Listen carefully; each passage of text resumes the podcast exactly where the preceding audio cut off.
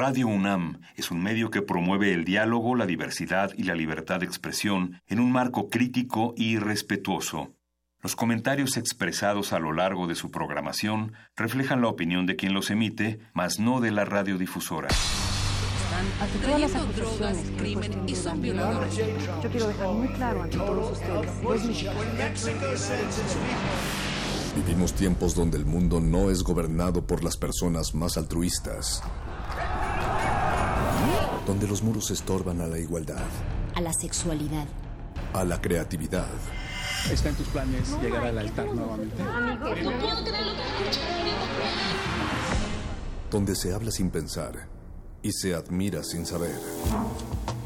Vivimos los mismos tiempos que están viendo a la comunicación renovarse, al arte reinventarse, a la libertad superar sus límites. Nos hacen creer que lo mejor es triunfar en la vida. Donde el conocimiento y la denuncia están al alcance de nuestros ojos. De nuestros oídos.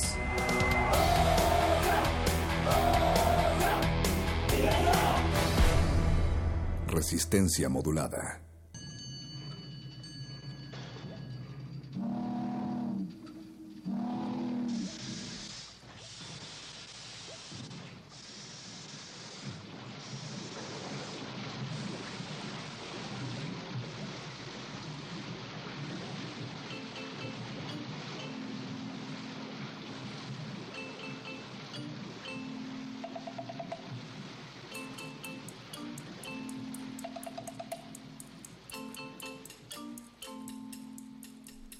Pasan las horas y la promesa de horizontes menos azules se ha cumplido finalmente y es que oscurece cuando tiende a anochecer generalmente y sobre todo cuando esto ocurre después de las 8.00 pm transmitimos y transitamos hacia estadios cabalmente nocturnos, cabalmente trasnochados, orejas bohemias que nos están escuchando sin permiso para conducir, los conminamos para que ya se consigan uno, si son tan amables. Y mientras tanto los saludamos aquí en su espacio Resistencia Modulada, Mónica Sorrosa.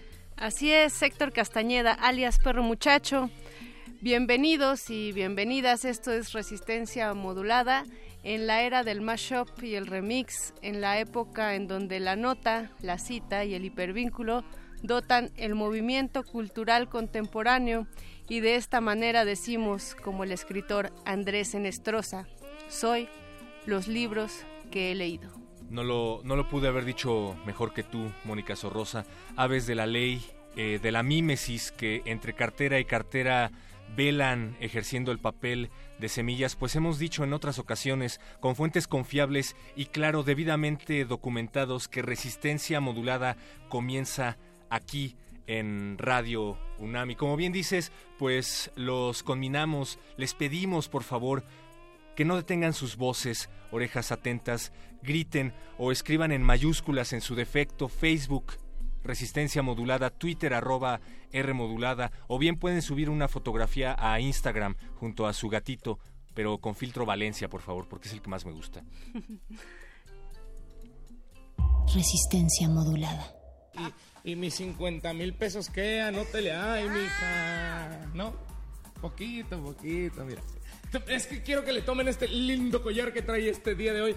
Parece como un tipo faraón. Mira, mami, mira, mira, qué bonito collar, así como tú. bien. Ahí? ¿Qué te... ya, no seas idiota, Enrique. Poquito, poquito. No manches. ¿Qué? ¿Qué tiene? Camarógrafo, ayúdeme, por favor, alguien aquí. No, o sea, una cosa es de que estés aquí diciendo del collar, otra cosa que me estés agarrando a la boobie. No te agarré la boobie. No te agarré la ¿A boobie. qué vamos? Nada más fue un... ¿Qué? ¿Qué? ¿A qué vamos? ¿A dónde vamos? ¿Qué sigue? Mira, la otra ya no le gustó. ¿Qué Vamos tiene? a continuar con muchísima más. ¿A dónde? ¿Para qué? Mira, pues se me hace que cambiamos. No, pues, ¿Cambiamos qué? ¿De qué? Cambiamos conductor, sí, cambiamos conductor. O sea, una cosa es que estemos aquí al aire y estemos platicando y estemos haciendo todo, todo a que vengas y me agarres las nubes. No te agarré nada, ahí se ve. Se ve la imagen. No te agarré nada. Si te hubiera agarrado, te hubiera hecho algo así. Yo no puedo trabajar así. Si no te gusta, mira. Ahora sí. Ok, muchísimas gracias. Hay una disculpa, mi gente. Creo que mi compañera anda un poquito hormonal. Se me hace que se le subieron. ¿Qué? Se le subieron las ubres, mira. Pues si no, no. Resistencia modulada.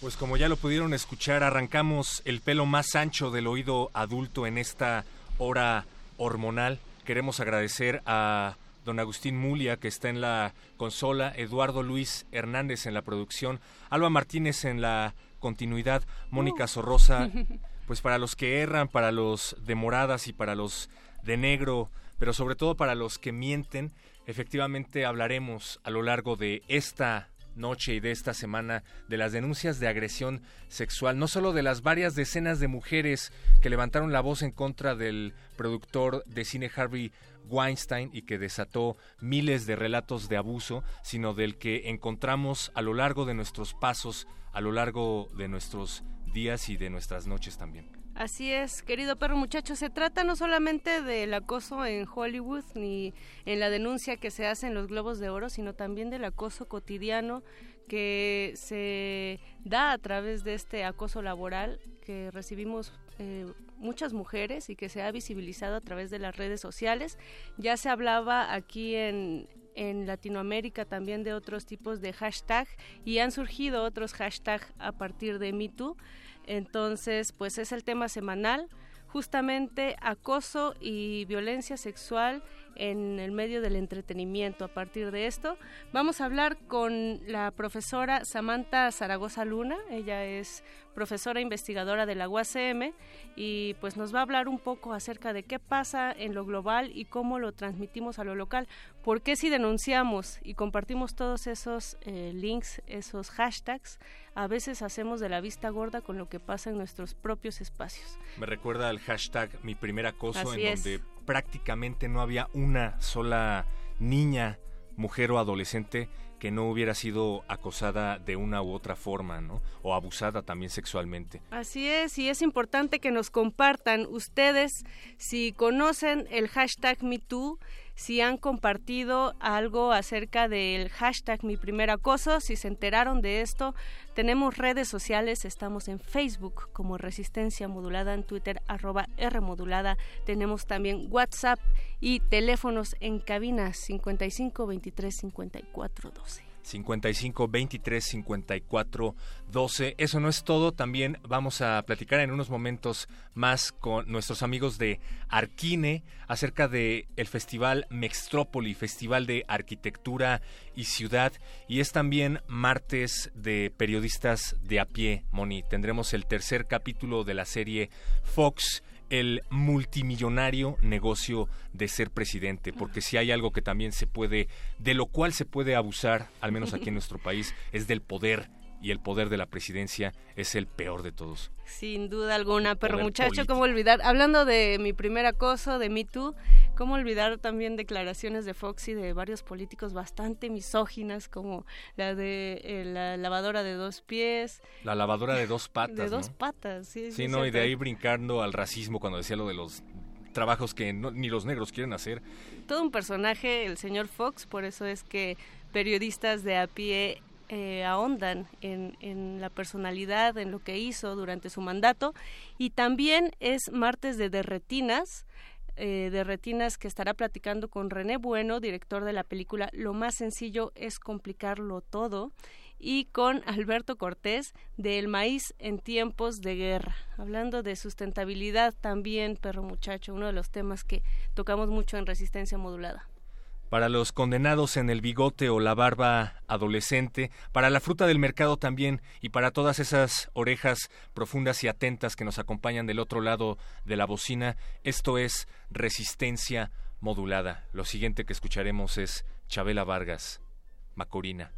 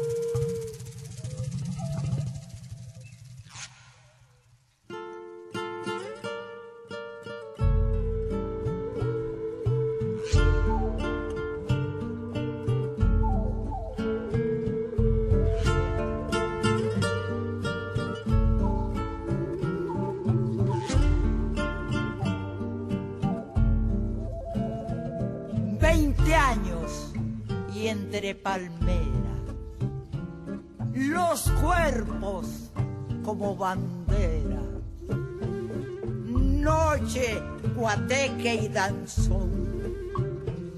La orquesta tocaba un son de selva ardiente y caprina. El cielo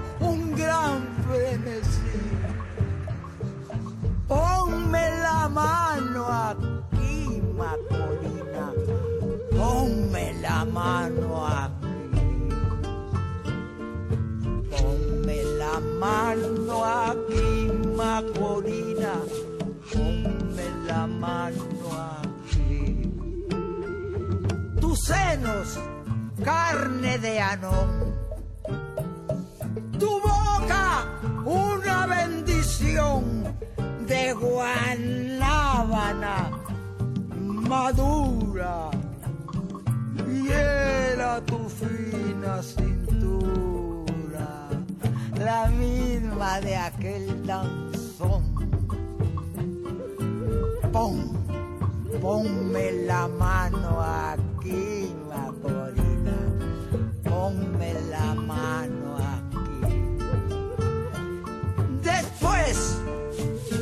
amanecer que de mis brazos te lleva.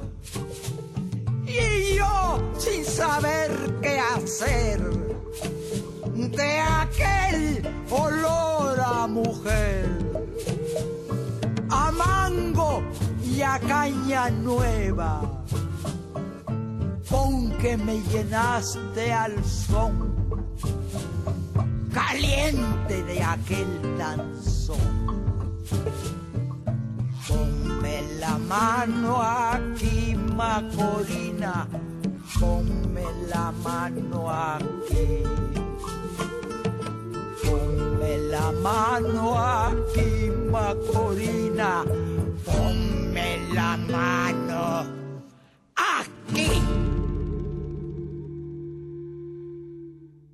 Resistencia modular.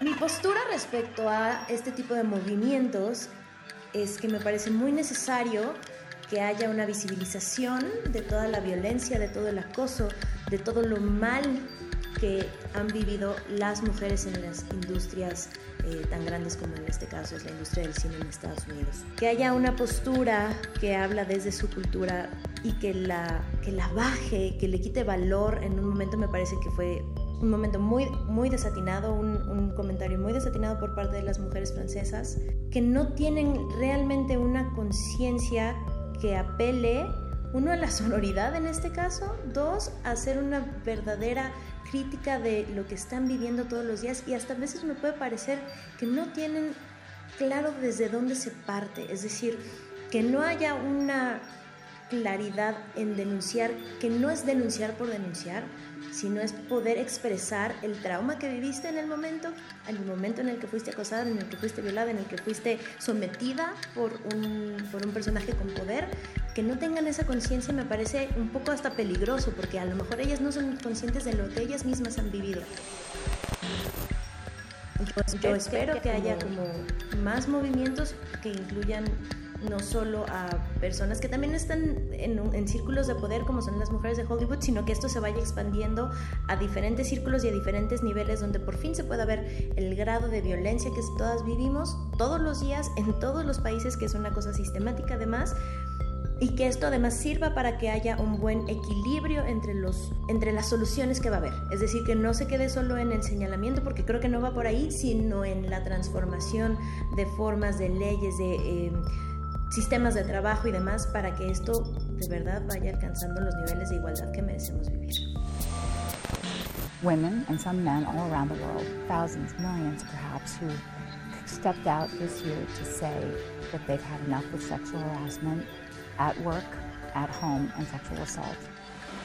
Hola, yo soy Ana Laura Ramírez Ramos, soy activista, soy cabaretera, integrante de Parafernalia Teatro. Resistencia modulada.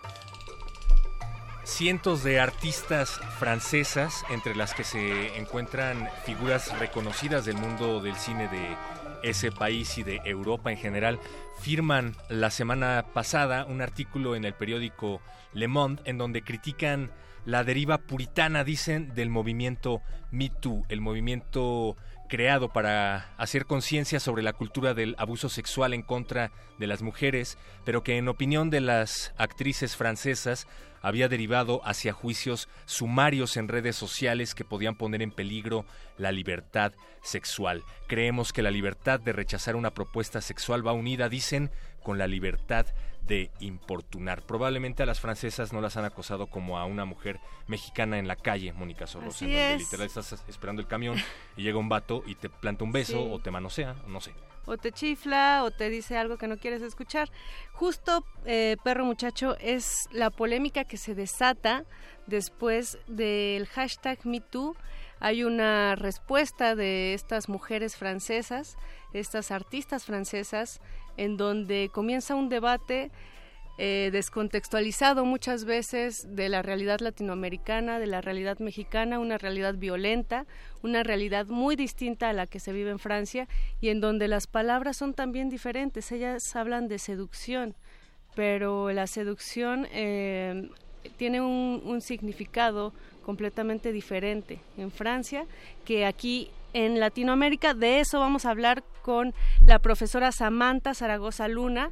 Ella es profesora investigadora de la UACM, es también eh, pionera en la creación del diplomado Feminismos en Nuestra América y me gustaría recalcar algunos puntos importantes en esta entrevista que tuvimos con ella. Fue justo las reacciones al movimiento MeToo, el papel de las redes, pero también esto de lo que estamos hablando, que es qué pasa cuando un producto globalizado como lo es el discurso de los globos de oro, pasa aquí a México sin antes digerirlo, cómo confunden estos discursos feministas, estos discursos a favor del feminismo, cuando, cuando las realidades son muy dispares. Así es que vamos a escuchar a la profesora Samantha Zaragoza. Antes escucharemos un extracto de este manifiesto eh, dictado por mujeres francesas, del que tú ya hablabas, y regresamos. Esto es resistencia modulada. Carta de las mujeres francesas frente al movimiento norteamericano, hashtag MeToo, 9 de enero del 2018, Diario Le Monde. La violación es un delito, pero el coqueteo insistente o torpe no lo es, ni es la caballerosidad una agresión machista. El escándalo de Harvey Weinstein provocó una concientización legítima sobre la violencia sexual a la que están sometidas las mujeres, particularmente en su vida laboral, donde los hombres abusan de su poder. Esto fue necesario, pero el movimiento que debía de liberar voces se ha puesto de cabeza. Nos están dictando lo que podemos decir y lo que no. Y las mujeres que se niegan a formar parte del movimiento son consideradas traidoras, cómplices. Al igual que en los buenos viejos tiempos de Casa de Brujas, lo que una vez más estamos presenciando aquí es el puritanismo en nombre de un llamado bien mayor que pretende promover la liberación y la protección de las mujeres solo para esclavizarlas a un estado eterno de victimización y reducirlas a presas indefensas de demonios machistas. De hecho, hashtag MeToo ha construido una agenda en la prensa y en las redes sociales de acusaciones públicas contra personas que sin tener la oportunidad de responder o defenderse, son puestas en la misma categoría que los delincuentes sexuales. Esta justicia expedita ya ha tenido sus víctimas, hombres que han sido disciplinados en el lugar de trabajo, obligados a renunciar, etc., cuando su único delito fue tocar la rodilla de una mujer, tratar de robar un beso, hablar de cosas íntimas durante una comida de trabajo o enviar mensajes con carga sexual a mujeres que no devolvieron su interés. Este frenesí por enviar a los cerdos al matadero en realidad sirve a los intereses de los enemigos de la libertad sexual. La libertad básica de ofender Defendemos la libertad de molestar como indispensable para la libertad sexual. Los incidentes que pueden afectar el cuerpo de una mujer no necesariamente afectan su dignidad y no deben, por difíciles que sean, necesariamente convertirla en una víctima perpetua, porque no somos reducibles a nuestros cuerpos. Nuestra libertad interior es inviolable y esta libertad que apreciamos no está exenta de riesgos y responsabilidades.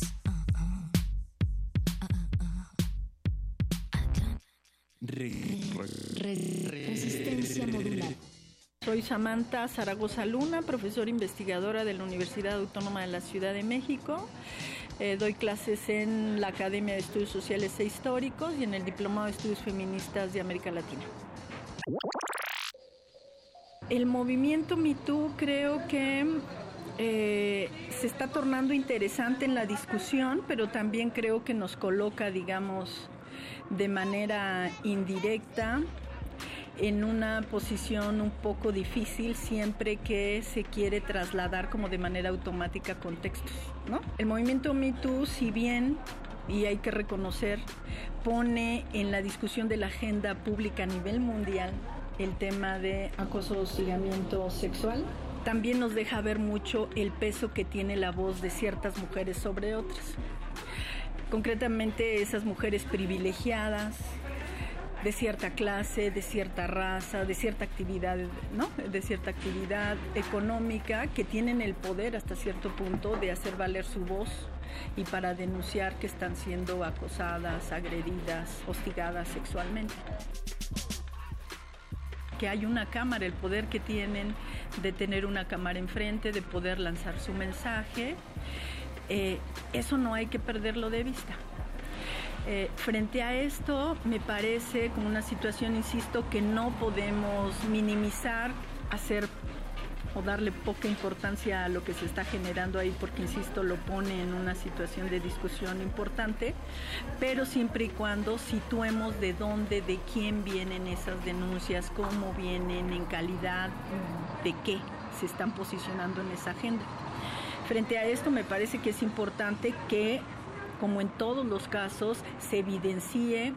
En la UACM impulsamos hace muchos años eh, una campaña en contra de la violencia, y el acoso y el hostigamiento desde el 2011 y en esa campaña lo que hemos enunciado todo el tiempo es la importancia de enunciar, visibilizar la violencia. Eh, creo que ese cumplido de cierta manera lo cumple MeToo ahora. Enuncia, evidencia, hace pública la violencia. Sí, pero no en todos los casos de todas las mujeres eh, tienen la oportunidad de que su voz se vea reflejada en esos espacios, ni de esa forma. Eh, después, con el tiempo, nos enteramos que las chicas iniciadoras, ¿verdad?, de esa denuncia de MeToo, finalmente, al momento de los premios de los Globos de Oro, ya quedaron totalmente fuera de la digamos, de la palestra y ubican a las eh, mujeres guapas, exitosas, ¿no? Dando declaraciones y poniéndose de acuerdo para vestirse todas de negro y evidenciar un rechazo al acoso y el hostigamiento. Y las compañeras que iniciaron la lucha nuevamente quedaron totalmente fuera de la discusión.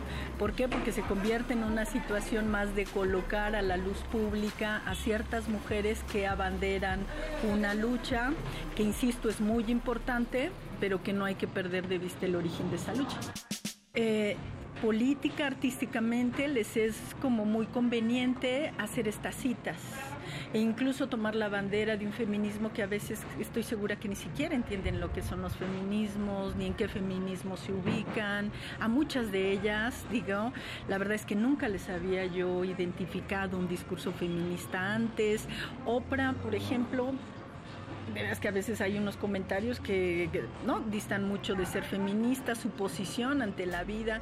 Eso no quiere decir que el origen del que venga Oprah, la historia familiar e histórica del que viene, viene de una historia familiar terrible, de una mujer negra que ha vivido la dominación, la opresión por parte de un país totalmente clasista, racista y excluyente como es Estados Unidos.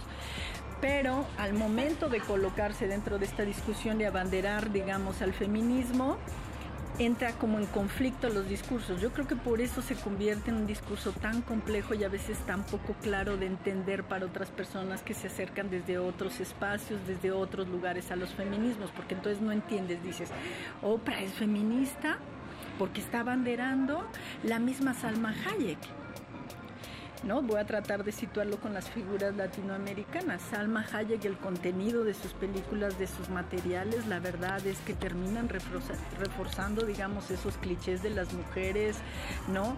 Que están eternamente vinculadas al espacio, pues fundamentalmente, este al espacio privado, con poca capacidad de acción, eh, siempre a la, digamos, a la sombra de un esposo tarado que le dice qué hacer, cómo hacer, lo más importante para ella es el peinado, ¿no? Lucir guapa, lucir bella, lucir espectacular, con un super cuerpazo. Y y uno entonces de fuera no entiende cuáles son esos discursos, pero creo que eso es lo que complejiza mucho ver esa imagen y después con el actuar y después con el discurso, como que no hay, digamos, una fluidez en el pensamiento entre lo que se dice, se hace y lo que se refleja en el actuar cotidiano, incluso en las mismas acciones. Digamos que muchas de esas mujeres es, es su primera vez, creo yo, de anclaje en un discurso que pretende ser feminista. Yo digo que pretende porque sin duda no lo son. Yo creo que el movimiento de mujeres y el movimiento feminista le ha ganado a Hollywood en tiempo de cómo va expresando las demandas de las mujeres y cómo las pone en la ¿no? en la discusión pública. En ese sentido, Hollywood siempre quiere estar como a la vanguardia y el movimiento, la verdad es que está empujando de manera impresionante. Es por eso que creo que ahora Hollywood está como tratando de reivindicar de cierta manera algunas demandas, algunas luchas, pero suena tan contradictorio su discurso porque quiere adelantar, digo, tomar una bandera, un discurso que no ha entendido, que no practica, porque Hollywood siempre ha sido complaciente frente a esos actos digamos que históricamente no es el acoso, el hostigamiento, la agresión, la violación dentro de Hollywood, no es algo estuviera oculto. Se sabía, incluso ahora leemos las declaraciones de las actrices, bueno, es que todo siempre ha sido así. La misma Sharon Stone lo decía, que no, que, no sé yo del tema, que no les puedo platicar de lo que he vivido. Todo es, eh, la relación en Hollywood es así y es muy terrible porque ella lo que expresaba es que la relación en Hollywood no es solo laboral, sino que se mezcla con lo sexual y es una cultura dentro de la institución. Ahora, ¿por qué lo retoman? Insisto, porque creo que está muy fuerte la presión que desde fuera se está haciendo para posicionar y de alguna manera hay que mantenerse Hollywood esa es como una de sus banderas, ¿no? Siempre se mantiene al día en las discusiones que se dan, pero más bien es una empresa, pues, imperialista, oportunista. Y ese es, ese es el efecto del capitalismo. Se apropia de las demandas para después poderlas hacer las camisetas y calzones, ¿no?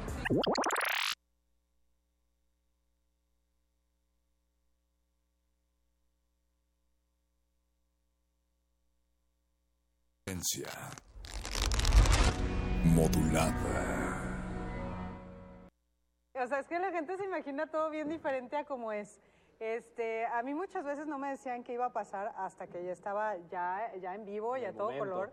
Y bueno, Carolina en paz descanse, que era la esposa de Víctor Trujillo, este, que falleció, bueno, hace varios años ya también, justo cuando yo me salí, este, me decía qué hacer. Entonces me dijo, llévate un traje de baño. Y yo, pero como, ¿por qué? Me dijo, tú llévate un traje de baño y ahí vamos. Total, en el foro me hicieron que me lo quitara el vestido y de repente me empezaron a filmar el cuerpo, ¿no? Este, la verdad sí fue un poco terrible porque aparte yo estaba casada con mi primer pareja, que fue mi primer novio con el que me casé. Y pues la verdad es que fue así como que, híjole, va a ver esto en México y bueno, no creo que le cause mucha gracia. No, no, no. Y yo aparte ya estaba en vivo, ni modo que me salga corriendo. Entonces pues, yo lo tomé como algo como, pues ya me relajé. Divertido. Divertido, así era broso, pero sí como que me sacó de onda dos, dos tres cositas que pasaron ahí en Corea. Y justo pero pues ya, te parece que tengo miedo, como dicen. Tocas este tema de Carolina Padilla. La...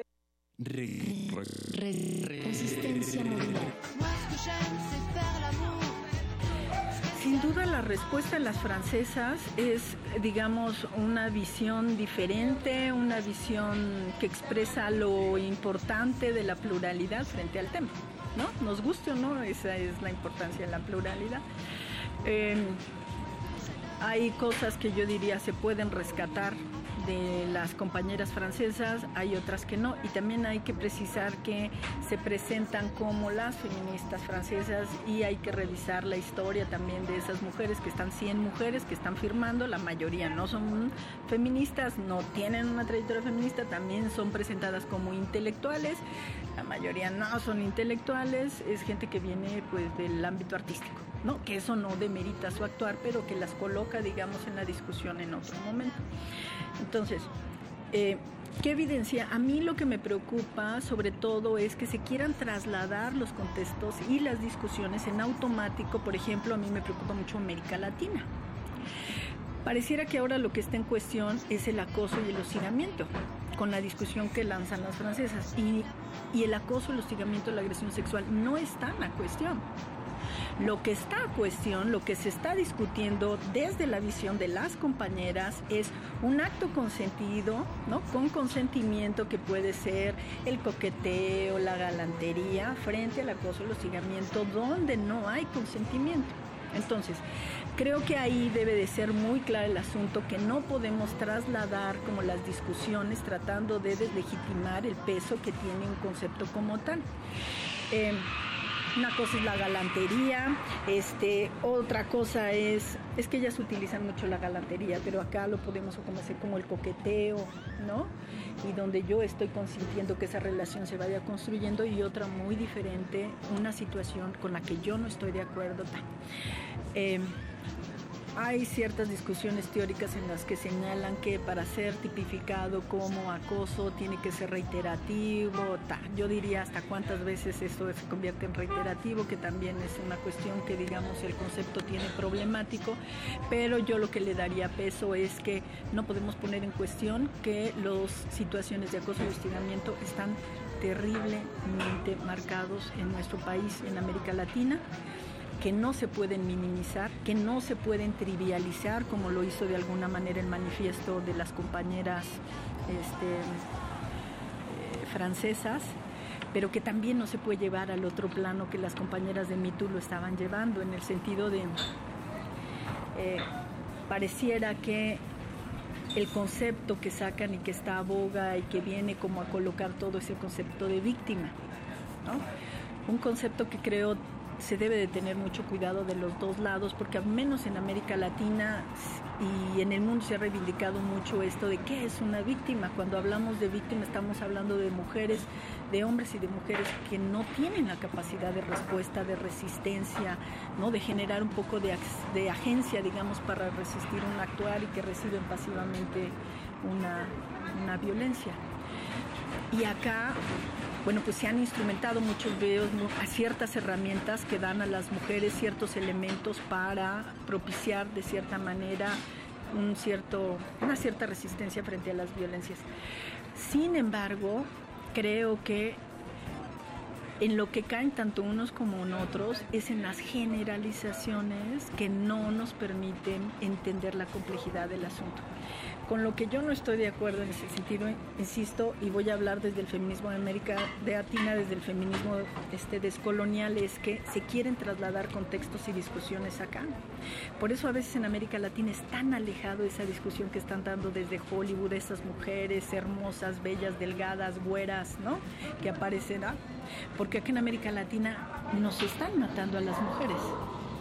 En América Latina es pavoroso abrir el Face, abrir las redes sociales, abrir un periódico y encontrar que cada día nos vamos a encontrar con números alarmantísimos de mujeres que están muriendo a cargo de compañeros y cuando uno después ve la discusión que están planteando estas mujeres eh, en torno al acoso y el hostigamiento, desde esa visión, desde esa particularidad nos parece tan ajeno porque pareciera que lo que pasa en América Latina no importa. Eh, quiénes son las que finalmente están llevando a la discusión pública el asunto de los feminicidios. Nuevamente son las mismas feministas que están llevando a la discusión el tema, que lo están poniendo en la mesa todo el tiempo y no esas grandes actrices que lo que están poniendo en cuestión es lo que a ellas les pasa.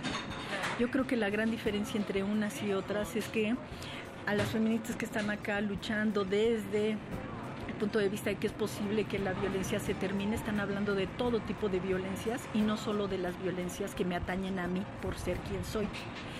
En ese sentido creo que tendríamos que criticar tanto la posición, digo yo, es que no lo puedo evitar, de quién lleva Me Too y por otro lado las respuestas de las mismas francesas. Siempre escuchen sus discusiones, sus planteamientos y es en función de lo que me pasó pero no en función de lo que le pasa a esas otras compañeras. Y lo que les está pasando a estas otras compañeras es una violencia terribilísima, que eso no quiere decir, insisto, que estemos minimizando lo que ellas viven en su día a día.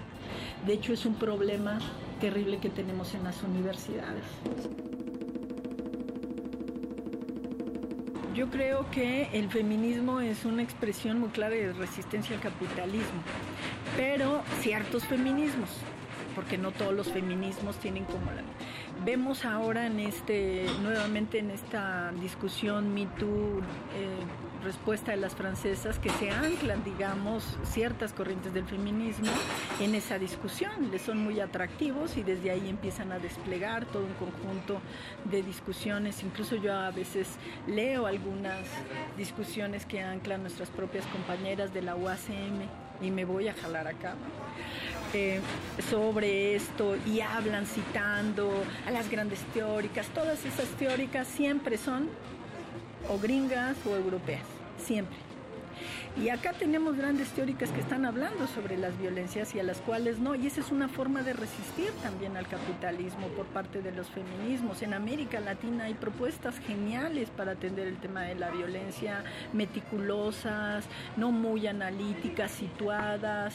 Acá tenemos, bueno, y te voy a, insisto, siempre vincularlo con lo que vivimos en la UACM. Tenemos una maestra, Mariana Berlanga, que nos está explicando qué son los feminicidios, cómo se expresan, la contundencia del poder que se ejerce sobre el cuerpo de las mujeres, sobre ese territorio que es pisado, pisoteado, ¿no?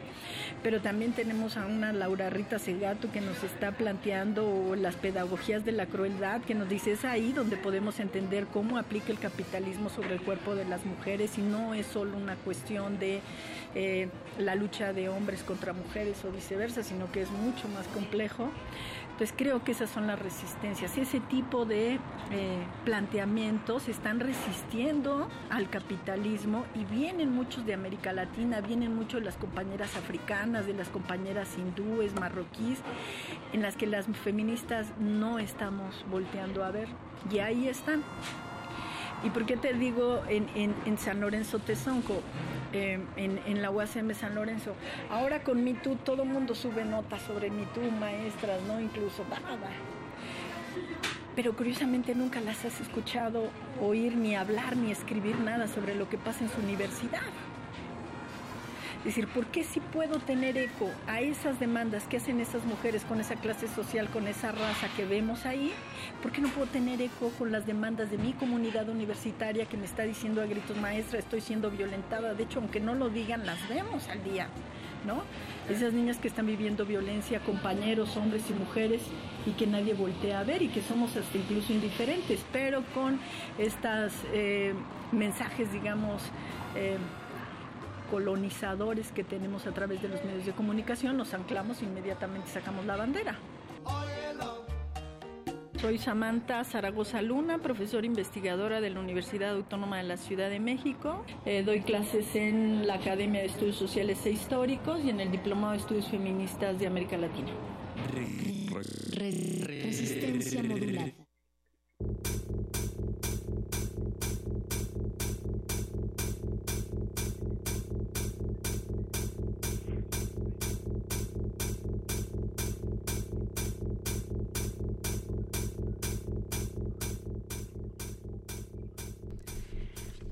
Agradecemos nuevamente a la profesora Samantha Zaragoza, quien nos hizo favor de eh, darnos pues un poco de, de, lo que ella piensa, un poco de su testimonio acerca de este hashtag MeToo rescatamos algunas cosas, perro muchacho, querida audiencia, acerca de las corrientes feministas que se están gestando en América Latina, que se están dando en nuestras universidades, no solamente en la UACM, también en la UNAM, en otras universidades públicas, y también ver el feminismo desde lo local, desde la comunidad, desde lo que está pasando en nuestros centros de estudio, en nuestros campos de trabajo.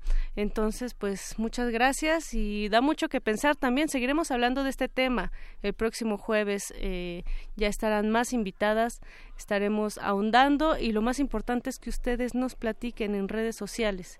¿Qué opinan de, del hashtag MeToo? ¿Qué opinan del manifiesto de las artistas francesas? Y sobre todo hasta dónde podrá llegar ese movimiento porque pues ya urge algo como eso en una entrega de premios mexicana, ¿no? Así es, y en nuestros propios centros de trabajo y de estudio. Y hablando de centros de trabajo y de estudio, perro muchacho, hablamos de ciudad, de espacios, de espacio público y hablamos de Arquine también. Extrañábamos ya a Andrea Griborio, vocera de la revista Arquine nos va a platicar acerca del Festival de Arquitectura y Ciudad Mextrópoli, una ventana que se abre cuatro días al año para vivir a través de la arquitectura una ciudad extraordinaria. Y si suena a que lo estoy leyendo de mextrópoli.mx, pues tienen razón, pero por eso es que va a tomar el micrófono Andrea. Muchísimas gracias por acompañarnos esta noche. ¿Cómo estás? ¿Cómo están ustedes? Yo también los extrañaba por aquí para poder hablar, invitarlos a todos a, vivir la ciudad extraordinaria que Andrea, feliz 2018, aunque sea ya casi 23 de enero. No, yo digo que todo enero se va. Así es. Cuéntanos, Andrea, acerca del Festival Mextrópoli en esta edición. Pues el Festival Mextrópoli llega a su quinta edición, eh, pues con muchas actividades, cada vez con más. Vamos a tener pues tres bueno, más de tres exposiciones, pero tres exposiciones bastante importantes que van a estar en distintas sedes del centro histórico, como cada año, pues ya saben que, que digamos es el centro histórico de la Ciudad de México el que concentra la mayor cantidad de actividades. Entre las exposiciones las menciono porque una es en el antiguo Colegio San Ildefonso de un arquitecto suizo impecable llamado Valerio Ghiatti, de maquetas, pero también vamos a tener otra, eh, bueno, otra sede importante que, que, podría decir no que se reabre ahorita, pero que sí es, pues se va a, vestir toda la sede completo de, de, de de Ciudad, que es el Centro Cultural en Rule, es este edificio, este nuevo Centro Cultural de la Ciudad de México, que está ubicado justo a un costado de la Torre Latinoamericana y que, y que hace una cosa fantástica para la ciudad, que es que abre una conexión entre lo que es el eje central y en la, la calle de Madero. O sea, ahora, digamos, puedes cruzar desde Central a la calle de Madero a través de este centro cultural donde, donde hay una serie de galerías. En el piso 4, la Casa de Cultura de Colombia, donde vamos a tener una exposición del arquitecto colombiano Felipe Uribe. Y en el piso 1, donde está la galería, vamos a tener la exposición de RCR, que son los arquitectos, ahora sí que más importantes del momento, porque son los actuales ganadores o los últimos en, en ganar el premio Pritzker, que es el galardón más importante a nivel mundial que se otorga en, el, en la arquitectura. Entonces, digamos que toda esa zona del centro histórico y conectado también a la Alameda Central, donde van a haber más de 23 instalaciones diferentes, pabellones, eh, pues ahora sí que va a estar de fiesta, vamos a estar viviendo la ciudad de una manera extraordinaria. En estas instalaciones este año pues tienen un enfoque, la mayoría de ellas un enfoque especial, que es que estamos haciendo todo lo posible y trabajando para que sean piezas que se puedan reutilizar en las comunidades, en algunas de las comunidades afectadas por los sismos del pasado mes de septiembre. Entonces, la idea es vestirnos de este fiesta, vivir la ciudad extraordinaria, pero también entender pues la responsabilidad que tenemos como arquitectos, como habitantes de la ciudad, como ciudadanos, y cómo podemos poner nuestro granito de arena también en este proceso pues tan duro que ha sido y que seguirá siendo porque es un proceso lento y largo que es todo el tema de la reconstrucción. Sí, claro, de todas las ediciones que ha habido de Mextrópoli y de las cuales hemos platicado, pues eh, seguramente les han dejado bastantes experiencias, pero este 2018 será pues un punto de inflexión, sobre todo para ustedes, ¿no? Así es, es un punto de inflexión, no solo porque es la quinta edición del festival, que siempre esos números redondos pues nos hacen pues eh, por lo menos reflexionar y pensar en lo que estamos haciendo, sino también porque pues casualmente eh, coincide con que son seis meses precisamente del, de los sismos del mes de septiembre, entonces creo que, que son muchas las fechas que nos hacen o que nos, nos permiten pensar en esa ciudad que tenemos, eh, la que queremos eh, y hacia dónde vamos también, ¿no? Los próximos, no solamente lo que pasó en los últimos seis meses, sino hacia dónde vamos en los próximos seis años, por ejemplo. Claro, claro, porque el sismo sin duda marcó una pauta en la ciudad, pero también hay muchos otros temas como la sustentabilidad, la movilidad, en fin. Cuéntanos, por favor, danos bien las coordenadas de Mextrópoli, las redes sociales y en dónde podemos obtener más información. Pues en el arroba Mextrópoli, en Twitter y en, y en, en Instagram. Eh, también en Facebook, pues Mextrópoli Festival de Arquitectura y Ciudad. Eh, allí pueden encontrar pues la información que vamos subiendo pues constantemente del día a día. Ya están a la venta los boletos para el ciclo de conferencias, van a ser más de 20 conferencias, no solamente de estos nombres que he dicho, sino de arquitectos pues también de Santiago de Chile, de, de, Estados Unidos, de, pues, de muchísimos países de Europa también, nos visitan de Milán, de, bueno, ahorita no tengo a mano la lista y se me van todos, pero sin duda pueden entrar a mextropoli.mx, que es nuestra página web, y allí revisar ahora sí que el currículum, los proyectos, el trabajo de cada una de estas personas que viene a nutrirnos con sus experiencias eh, y pues formar parte, comprar su boleto, pero también estar atentos a todas las actividades que se van a desarrollar alrededor del festival, que, que pues también hay muchas que son gratuitas, digamos, no, no es solamente el tema de los boletos, pero sin duda la experiencia es ahora sí que inolvidable y extraordinaria. Andrea, pues muchísimas gracias por acompañarnos una vez más. En verdad extrañamos tu voz, sobre todo Eduardo Luis, que te manda un fraterno y venezolano abrazo desde aquí de la cabina de Radio UNAM.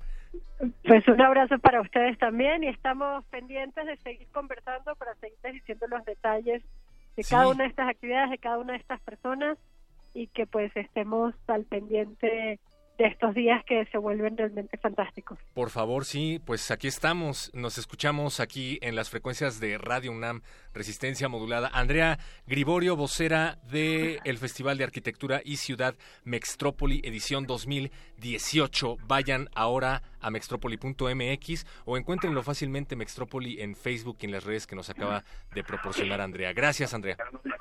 Vale, muchísimas gracias a ustedes y seguimos, seguimos en contacto. Seguimos, en, contacto. en contacto. Esta ciudad cuenta historias. Esta ciudad resiste. Resistencia modulada.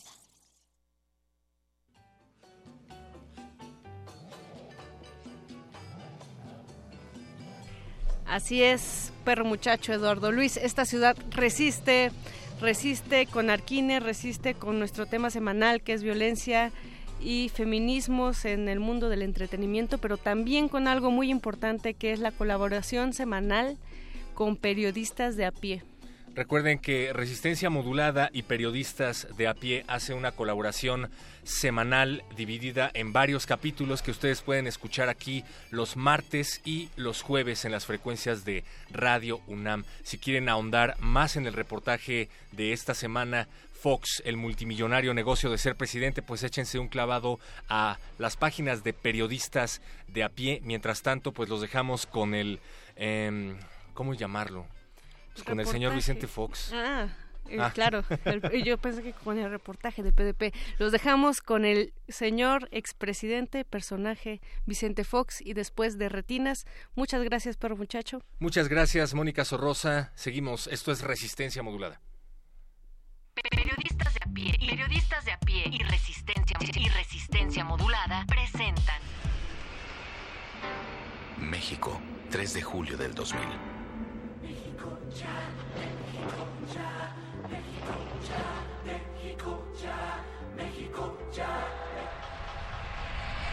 Presidente Fox. Fox, el negocio de ser presidente. El 25 de noviembre de 2010, el expresidente de México, Vicente Fox, invitó a su rancho al candidato priista a la presidencia, Enrique Peña Nieto. Según relatan los periodistas Raúl Olmos y Valeria Durán en el libro Fox, Negocios a la sombra del poder, la historia de ese encuentro comenzó dos meses antes. El 24 de septiembre, Fox recibió la visita inesperada de Xochitl Espíritu, directora de Evolución Patrimonial del gobierno del entonces presidente Felipe Calderón. Xochitl investigaba millonarios depósitos en nueve cuentas bancarias y bienes inmuebles no declarados por Fox y su esposa. En sus declaraciones patrimoniales detectaron que habían omitido 27 millones de pesos de ingresos. Todo en esta vida se le da vuelta, echa la ley, echa la trampa. El intercambio con Peña fue sencillo, apoyo incondicional a cambio de inmunidad. Fox no dudó en apoyar al partido que había sacado del poder para que regresara a la presidencia a cambio de mantener a salvo sus propiedades. Estamos ante un caso de manipulación de eh, la justicia con fines políticos. ¿sí? Entra el gobierno de Enrique Peña Nieto, la averiguación sigue abierta, la carpeta de investigación sigue abierta y no se concluye ni si fue culpable o si no hubo elementos para juzgar al expresidente. Entre 1995 y 1999, los hermanos Fox crearon nueve empresas. Cinco quebraron antes de que Vicente llegara a ser presidente. Durante el periodo 2000-2006, que coincide con el gobierno foxista, la familia creó 50 nuevos negocios. Entonces también aprovechó para concretar el deslinde de las tierras del ejido San Cristóbal en Guanajuato. En 1937, Lázaro Cárdenas decretó el reparto de más de 2.000 hectáreas pertenecientes al papá de Vicente Fox. 70 años después, este movimiento no se había realizado y seis meses antes de dejar la presidencia, Fox formalizó el reparto a favor de su familia. Son 221 hectáreas las que hoy forman parte del rancho Fox. Yo por mi cuenta hablaría eso mismo que nos entregaran nuestras tierras, que se- como nos votó la resolución presidencial que nos entregaran, que eso nos pertenece a nosotros. Como si todo lo anterior no fuera poco, Vicente Fox, entusiasta impulsor de la reforma energética, es ahora socio de una compañía petrolera, EIM Capital, interesada en la extracción de hidrocarburos en México. Eh, yo creo que gran parte de estos eh, beneficios que obtuvo Vicente Fox podrían encuadrar en lo que nosotros hemos, eh, los periodistas de investigación, hemos empezado a definir como la corrupción legalizada. ¿no?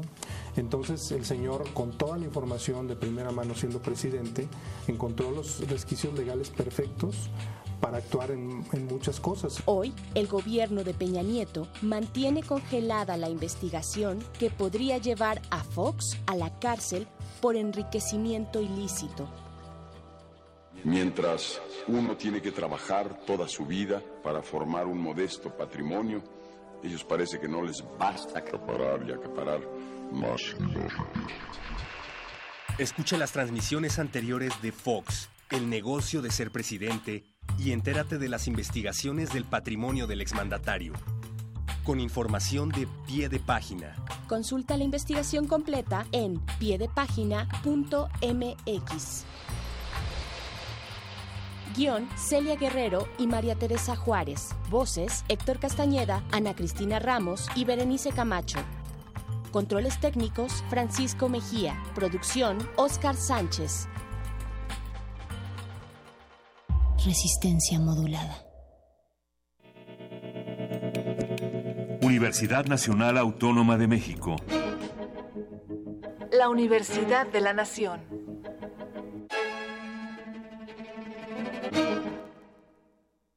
La revista de la universidad en radio. Te invitamos a escuchar esta serie, donde cada mes diferentes personalidades se darán cita para dialogar sobre los conceptos a los que se enfrenta día con día el ser humano. Música, extinción, revolución, palabras. Cada tema será abordado desde la visión de nuestro invitado semanal. Dialoga con nosotros todos los jueves a las 16 horas por el 96.1 de FM, en el papel, en la pantalla, en las ondas y en la web. La revista de la universidad abre el diálogo en Radio UNAM, Experiencia Sonora.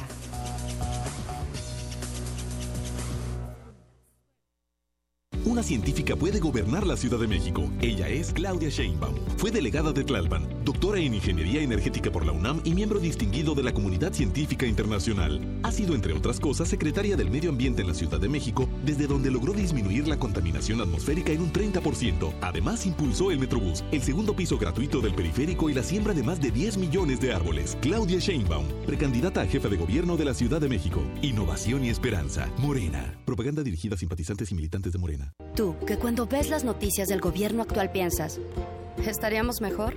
Con ya sabes quién. A ti que durante el gobierno de Calderón pensabas, estaríamos mejor con ya sabes quién. A ti que después de ver lo que hizo ya sabes quién en la Ciudad de México, llevas 12 años pensando que estaríamos mejor con ya sabes quién. A todos ustedes les tenemos una gran noticia. Sí estaremos mejor y ya sabemos con quién. El PT está de tu lado. Juntos haremos historia. Somos independientes, somos fuertes. Somos un partido hecho por la gente. Un partido con principios y valores. Un partido de ideas que lucha por la igualdad y la justicia. No tenemos hambre de poder, tenemos hambre de hacer, de crecer, de construir, de progresar. No esperemos más. Hagámoslo nosotros. Partido Encuentro Social. Lope de Vega, el Fénix de los Ingenios, fue uno de los máximos exponentes del teatro barroco español. En Descarga Cultura podrás escuchar La Posada de Mal Hospedaje, de Lope de Vega. Pero cesando el golpear de las espadas y todo el ruido por media hora, quedó de un sudor ardiente bañado el cuerpo en agua. Encuentra cultura para llevar en www.descargacultura.unam.mx. Juntos somos invencibles. En Alianza hemos sacado al PRI corrupto del gobierno y hemos metido a los culpables a la cárcel. Todos juntos haremos un México más justo, más seguro y más contento. Para eso el PAN, PRD y Movimiento Ciudadano hicimos un solo frente. Vamos a cambiar la historia, porque cuando estamos juntos somos invencibles. PAN, el cambio inteligente. Mensaje dirigido a militantes del PAN. México tiene una composición pluricultural sustentada originalmente en sus pueblos indígenas, todos ellos con opiniones, inquietudes y mucho que aportar. Son el testimonio de una herencia milenaria, parte de lo que nos hace mexicanos y queremos que se escuchen en todos los rincones del país. Por eso, para avanzar en el reconocimiento pluricultural de la nación, el INE aprobó una acción afirmativa que garantiza que los partidos políticos postulen a personas indígenas a diputaciones federales. En una democracia como la nuestra, todas las personas tenemos algo que decir. Instituto Nacional Electoral, INE. Si decides apoyar a algún aspirante a una candidatura independiente y registras tu credencial para votar en la aplicación oficial del INE, ya sea en una tablet o en un teléfono celular, tus datos estarán seguros y protegidos por el INE. Recuerda que el aspirante a la candidatura independiente o su auxiliar no podrán quedarse con tu credencial. Para mayor información, consulta www.ine.mx diagonal candidaturas independientes. Instituto Nacional Electoral. INE.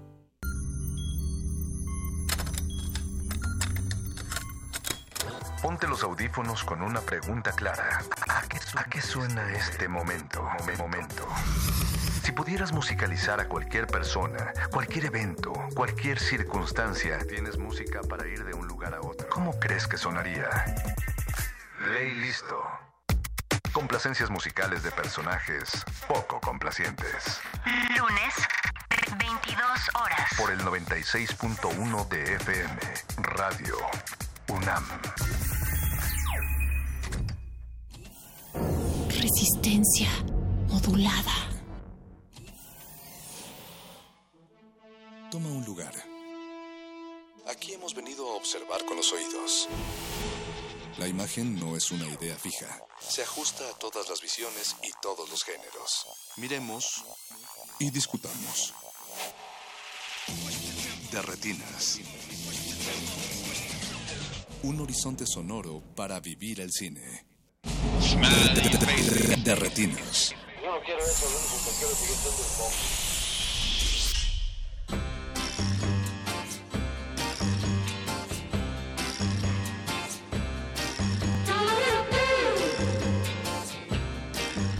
Bienvenidos a su cabina cinema- cinematográfica, esto es de Retinas y estamos en el 96.1 FM de Radio UNAM. Mi nombre es Rafael Paz y como todos los martes vamos a estar hablando de cine hasta las 10 de la noche. Aquí a mi derecha está Jorge Javier Negrete. ¿Qué tal, Rafa? Buenas noches. Y Alberto Acuña Navarijo. ¿Cómo estás, Rafa? Buenas noches. Chicos, es martes de cine y tenemos dos películas mexicanas que van a estar aquí en cabina. La primera es Lo más sencillo es complicarlo todo. Está aquí René Bueno y Auslin Vivancos, que son parte del equipo de la película. Y después vamos a estar hablando con Alberto Cortés, el maestro Alberto Cortés, sobre su nuevo documental El maíz en tiempos de guerra. Muy bien. ¿Están preparados? Sí, tenemos un programa cargadito. ¿Están listos? Sí, ya. Y ahora sí que ya estamos mentalizados. Alberto. No, mentalizados para platicar, claro. También les recordamos que nos pueden contactar por medio de sus redes sociales en arroba, en Twitter como arroba R modulada y en Facebook como Resistencia Modulada. Queremos aprovechar para mandarle un saludo a Gina Cobos que nos está escuchando. Un abrazo a todos los martes. Mandó tweet de que nos iba a escuchar. Por eso, ahí está el saludo a Gina. Y pues, ¿qué les parece si escuchamos algo de música y empezamos ya directo playlist, con nuestros invitados? eh, Perfecto. El playlist viene No es transgénico, ese no es transgénico. No es transgénico, pero viene a colación precisamente por sí, eh, por este por el documental del señor Alberto Cortés, El maíz en tiempos de guerra, así que escuchemos de harina y maíz de los Tigres del Norte y regresamos. Ay.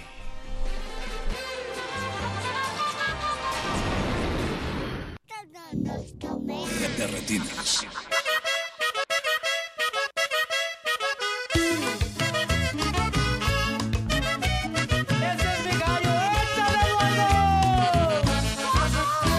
La música mexicana es de mucha tradición y la norteña me gana para alegrar el corazón. Acordeón y bajo sexto y también el saxofón. Yo bailando me divierto y cantando esta canción. no se me quede, Es Chihuahua y es Sonora de una muy grande extensión. En Coahuila y Tamaulipas cantan como el Nuevo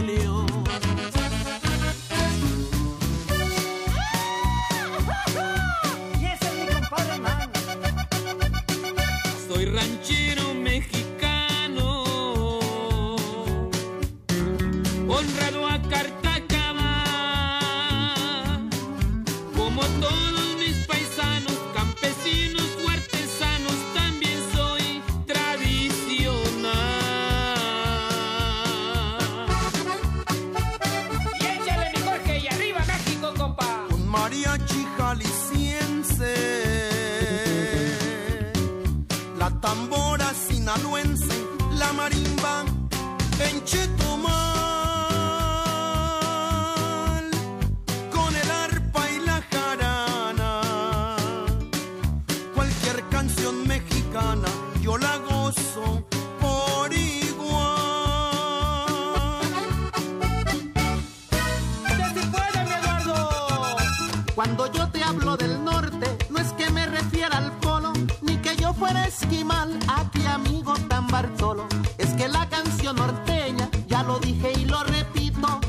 tiene sabor a leña, tortilla de harina y cabrito. Ese es mi Luis. Es la música del norte, corazón de mi región. Es mejor que un pasaporte para la internalización.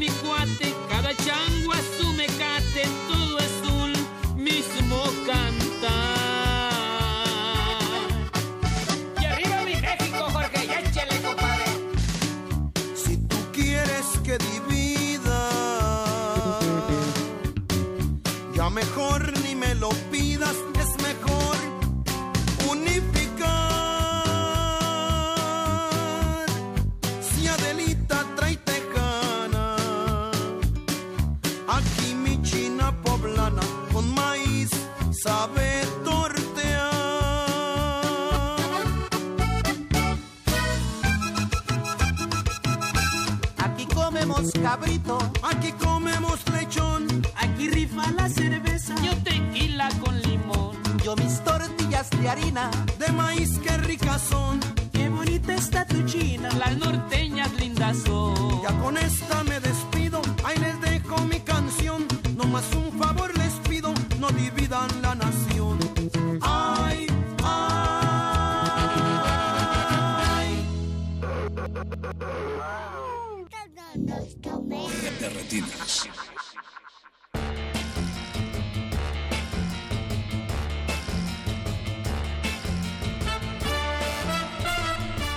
Como les decíamos al principio del programa, vamos a tener mucho cine mexicano este martes y ya tenemos aquí en cabina a Lucian Vivancos, que es protagonista de Lo más sencillo es complicarlo todo, y a René Bueno, que es el director de la película, chicos. ¿Cómo están?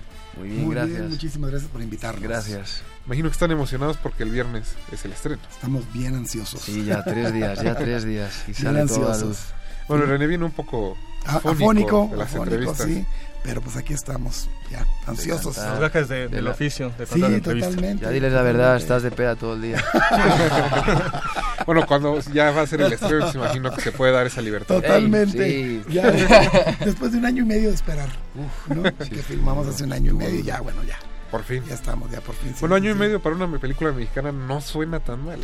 No, francamente no. Y de hecho íbamos a estrenar en septiembre, pero no había eh, suficiente espacio en las pantallas. Es lo que sucede. Eh, bueno, es más fácil estrenar una película comercial en México, evidentemente, que las películas de autor y de arte y ese rollo, ¿no? Y una película como esta, que, pues, que es comercial, que requiere un número más grande de pantallas, luego se, se vuelve un problema, ¿no? Entonces, pues bueno, fuimos recorriendo hasta que llegamos a esta fecha. a enero. Y bueno, para nuestros escuchas que no han tenido oportunidad de leer sobre la película o de ver la película, pues es la historia de una muchachilla que es Dana Paola, que tiene 17 años y está enamorada del mejor amigo de su hermano, que le lleva bastantes años. Unos 12 años, exactamente. Aquí a, a Lucian es A el, aquí, sí, el que la anda son sacando. Así y es. pues toda la película se trata de ella intentando... Y ni lo, ni lo sé todavía. Y porque yo tengo mi, mi novia y todo. Y no está enterado. No está enterado de nada. No está enterado, no, esa es, esa es como, esa es la historia, es la, es la anécdota. Eh, la película pregunta si todo está escrito, cada quien construye su destino. Básicamente, porque el personaje de Dana Paola, que es Renata, ah, sueña cosas y cree en sus sueños. Y además, eh, y entonces está convencida de que, de que no mienten y va sobre, va sobre ese camino. ¿verdad? Sus sueños, ella son, soñó que este chavo, eh, Leo, es para ella y de repente encuentra un obstáculo muy grande, ¿no? Digamos que es como atracción fatal para adolescentes. Más o menos. Algo por ahí, por ahí podríamos. Atracción fatal para millennials. por ahí podría ser, por ahí podría ser, ¿no? Es que es una comedia romántica que rompe las reglas de la comedia romántica, ¿no? El, eh, bueno, no les quiero contar el final, ¿verdad? Pero, pero es un poquito, es un poquito lo que nadie se espera, ¿no?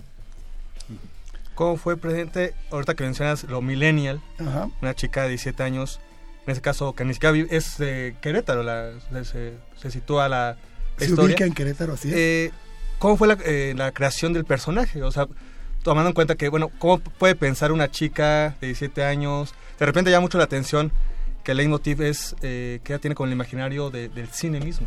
Sí, sí, sí. ¿Cómo fue esa construcción? Sí, lo, lo que sucede, lo que sucede es que la premisa como tal sola funcionaba para una comedia romántica, ¿no? La chavita que está enamorada de, del amor imposible, ¿no? De, un, amor imposible. Pero eh, eh, para comenzar, eh, pues la, historia trata sobre cómo se vive y cómo se sufre un primer amor y se me ocurrió que era más interesante verlo a, los, a través de los ojos de una mujer en lugar de un chavito, pues porque son más intensas, ¿no?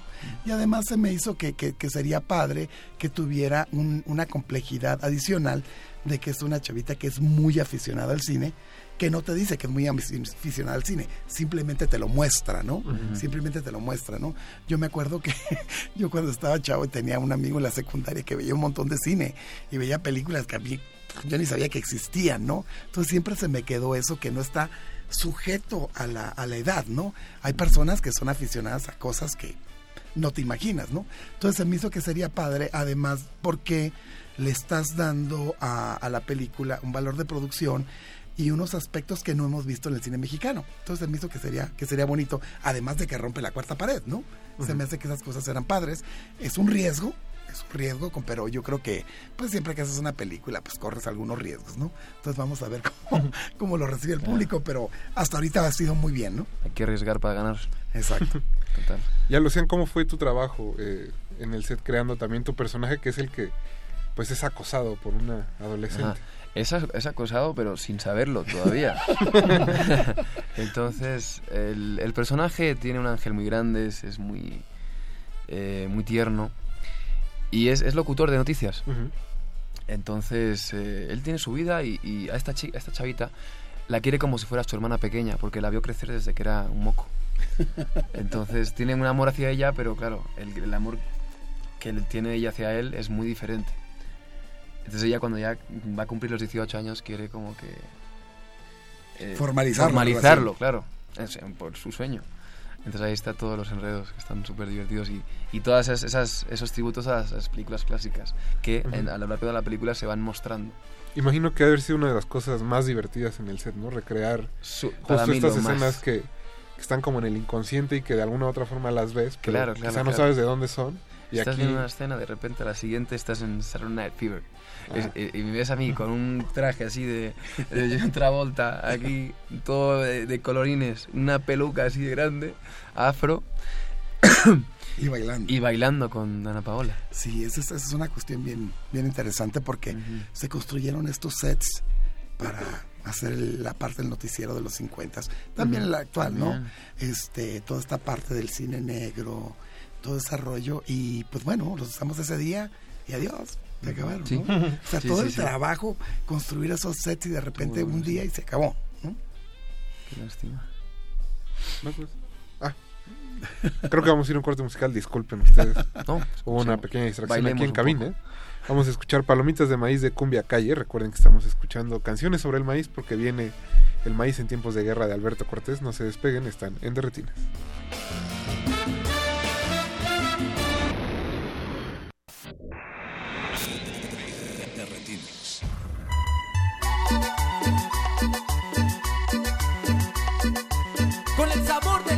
De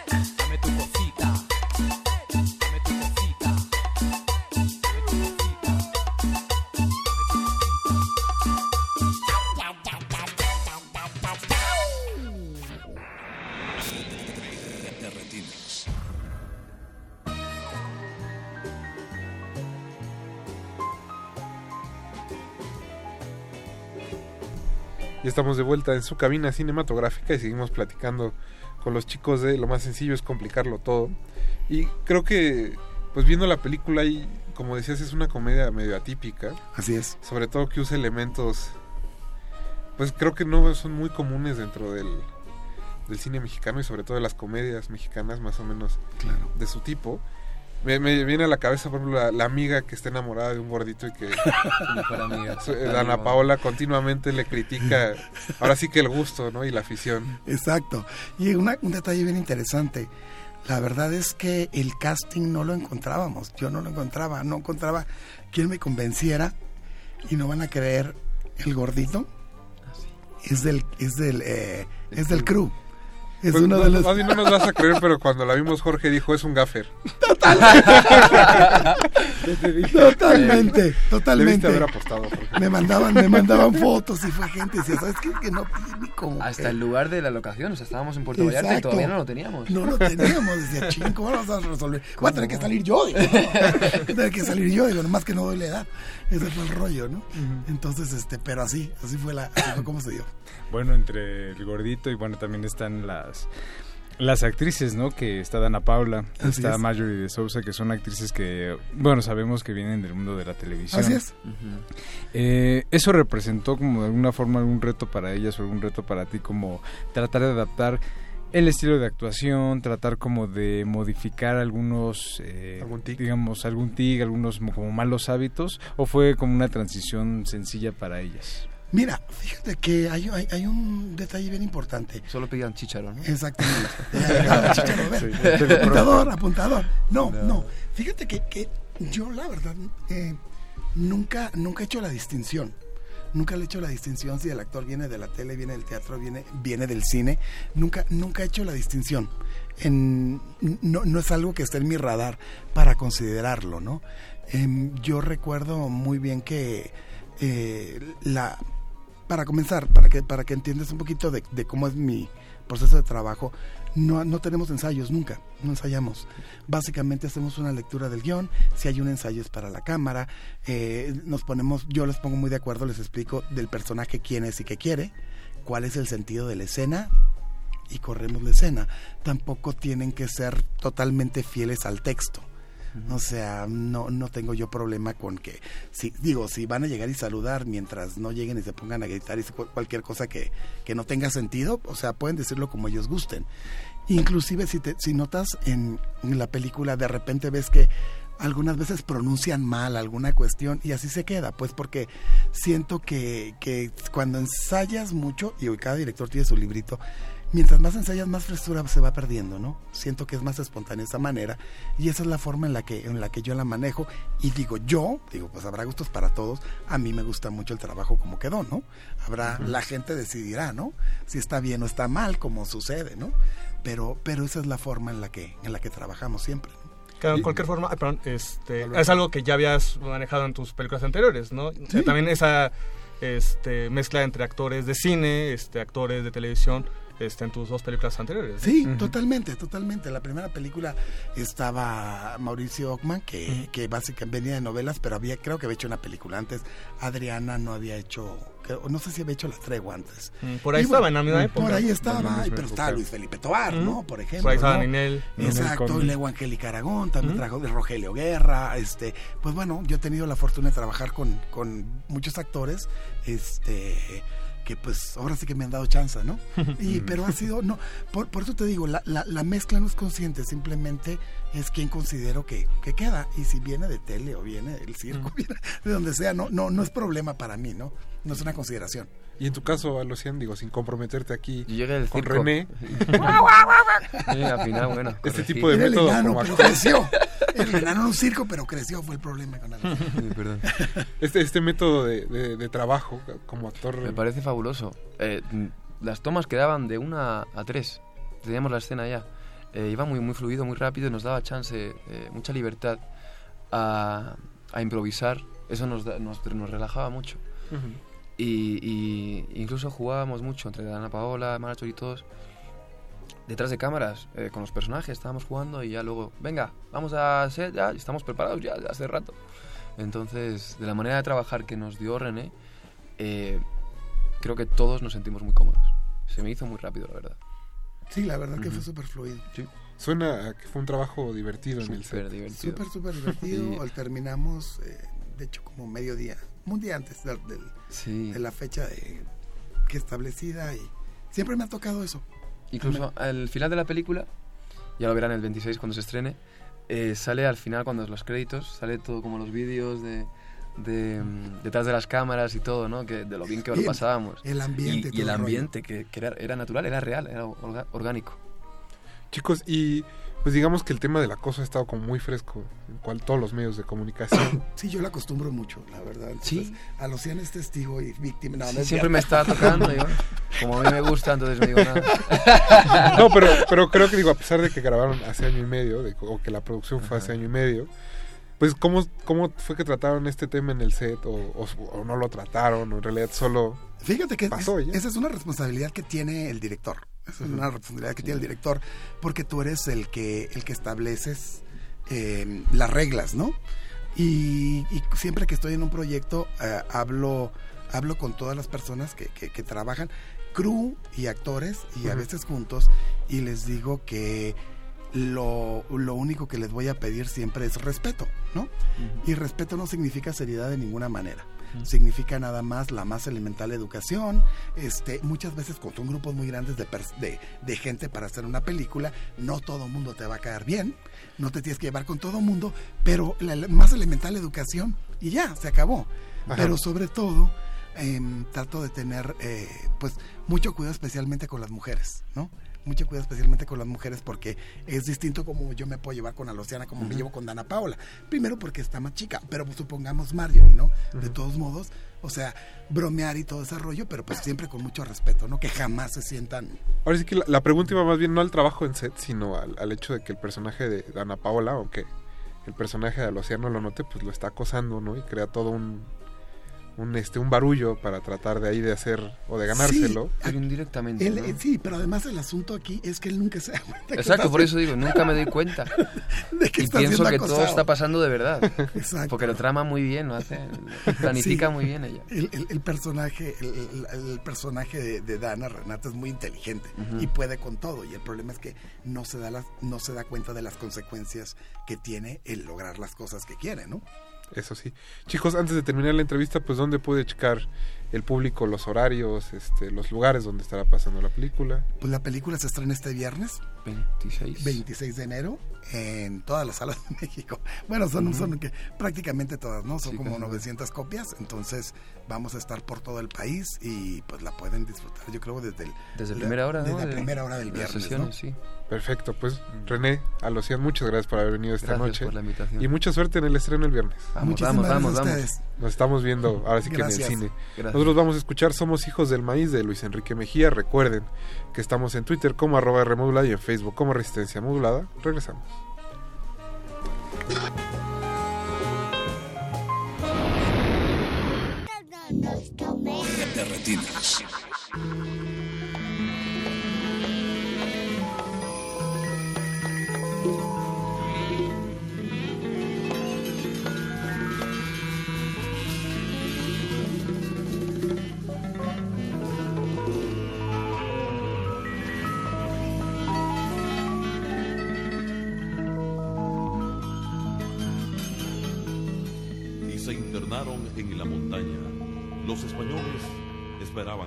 Rindieran. ¡Que se rinda tu madre! Nuestro pueblo, nuestra raza, subsistió a punta de maíz.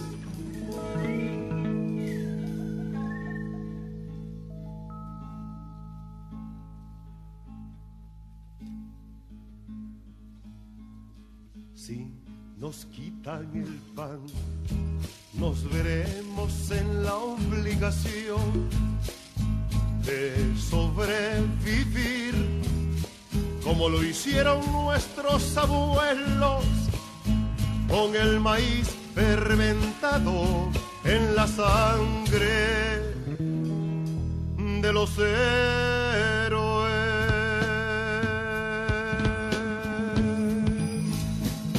Con el maíz desde siempre antes que ensangrentar nuestra tierra. Los cuervos, los piratas, la cruz, la espada y el capital. Somos hijos del maíz, de surcos y de sueños. Y aunque somos un país pequeño, ya contamos con más de mil inviernos, un millón de manos floreciendo en la tarea interminable de sembrar de abril a mayo, labrando, sembrando, tapiscando, desgranando, almacenando.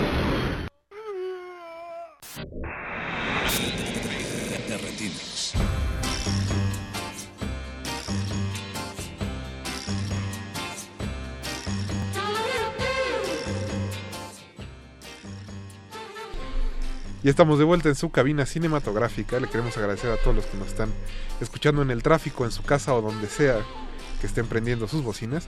Un saludo a Leslie Solís. También recuerden como les decíamos, estamos en Twitter como arroba R modulada y en Facebook como Resistencia Modulada. Al principio del programa les comentábamos que íbamos a tener pues dos producciones mexicanas esta noche en cabina. La primera fue lo más sencillo es complicarlo todo y ahora tenemos un documental y a su director que está Alberto Cortés con nosotros para hablar sobre el maíz en tiempos de guerra. Alberto, buenas noches. Buenas noches. ¿Cómo estás? Bien. Sí, sí, sí. Bien, bien, este, pues aquí listo, este, a ver qué, qué se puede decir. Te, ju- te juramos que no te vamos a echar un montón. Somos muchos, pero pero nunca maltratamos a ningún invitado. Sabemos comportarnos. Pues, Esperemos. Alberto, nuestros radioescuchas que no han tenido oportunidad de, de leer sobre la película, de ver el tráiler, pues es, es un documental que habla sobre los problemas precisamente que hay del, del maíz en nuestro país. Eh, cinco milpas y la sigues a lo largo de, de un periodo de tiempo para saber pues cuál es su lucha, cuáles son sus problemas. ¿Cómo fue que, que te acercaste a este tema y, y que te interesaste por hacer un documental sobre esto? Bueno, es que más que los problemas que son que, que, que, que existen alrededor del maíz, yo- la propuesta es un poquito diferente. Es como, como hablar del maíz desde cuatro diferentes milpas, de cuatro diferentes campesinos, de cuatro diferentes pueblos indígenas. No, en realidad tres, porque dos de ellos son de, de este, del mismo pueblo, que son celtales mayas de, del norte de Chiapas, otros del norte de Jalisco, que son huicholes o huirráricas, y de la sierra de Oaxaca, Mije, también del pueblo Mije. Entonces son cuatro familias campesinas que nos comparten, pues muy generosamente, este, de su parte, eh, cómo es que trabajan la tierra para producir maíz desde, desde la preparación, después la siembra, todo el cuidado y, y finalmente la cosecha ¿no? de lo que es el maíz. Y todo esto como muy ligado a la vida cotidiana. ¿Cómo fue eh, acercarse a esas cuatro familias? ¿Cómo eh, fue la selección de esas familias? Pues más que selección fue, fue como, como planear una manera de, de contar esto, ¿no? En un principio, digamos así como teóricamente era la idea de, pues vamos a buscar como los cuatro rumbos o los cuatro, este, el norte, sur, este, oeste y encontrar un grupo que nos fuera a decir, porque una de las características maravillosas que tiene el maíz es que se puede dar a cualquier altura, en cualquier clima, ¿no? que, que, es adaptable a cualquier tipo de tierra y se puede cosechar, ¿no? Entonces, pues por eso era esa intención. Incluso en la película, cada vez que aparece uno de estos, eh, de, de estas diferentes tierras o territorios o, es, este, o milpas, pues se menciona ahí de, de dónde es y a qué, a qué altura están, ¿no? Entonces, este, pues es, eso tiene el maíz y, y te digo, más que pensar en la problemática, porque bueno, sí la hay, es algo muy, muy, pues, muy tremendo lo que puede ser eh, eh, la penetración del maíz transgénico y lo que eso puede generar, que es este contaminar el- los, lo- los granos este, originales de aquí, originarios, y pues eso sí sería una tragedia, ¿no? Pero bueno, más que hablar de eso, esta película lo de lo que de lo que intentamos mirar, intentamos acercarnos, te digo, es de la vida cotidiana, la lengua, eh, la cultura, ¿no? la manera de, de, de ser campesino que, que produce lo que, lo que come. Entonces, yo creo que la película tiene como muchas aristas por donde, por donde entrarle y obviamente cuando uno pues se acerca a estos pueblos, pues tiene que tiene se encuentra con que están movilizados, con que están organizados, con que están en una lucha por recuperar sus tierras, por conservarlas, por transformarlas, por por muchas cosas. Entonces, bueno, es algo que es indivisible. Maíz, tierra, territorio, lengua, cultura, resistencia. Sí, que era eh, justamente lo que iba eh, a preguntar. Eh, que pareciera muchas veces que lo del maíz es como un mero pretexto para hablar de algo como más profundo, que tiene que ver precisamente con la protección como de las raíces, la protección como de identidad. De lo cultural. Y, de lo- y justamente de la, pues sí, de la, de la herencia cultural que tenemos eh, aquí en México. Y es algo que, bueno, obviamente es muy cercano a, pues, a, a la UNAM, a Radio UNAM. Entonces, eh, este, este proceso como de descubrir o de eh, pretender hablar de algo más profundo, más allá como del maíz, ¿estaba desde el inicio o fue algo que fue surgiendo a medida que ibas eh, entrevistando eh, a tus personajes? Bueno, yo mm, no sé, a lo mejor yo sí me esperaba que sucedieran estas cosas, ¿no? Que sucedieron ¿no? con el maíz, porque, bueno, la propuesta es llegar a cada una de estas familias, acercarnos con esos campesinos y proponerles hacer esta película. O sea, era realmente eh, darnos un tiempo y un espacio para con ellos contarles y decirles de qué va, para que realmente estuvieran pues de este lado de la narración cinematográfica, ¿no?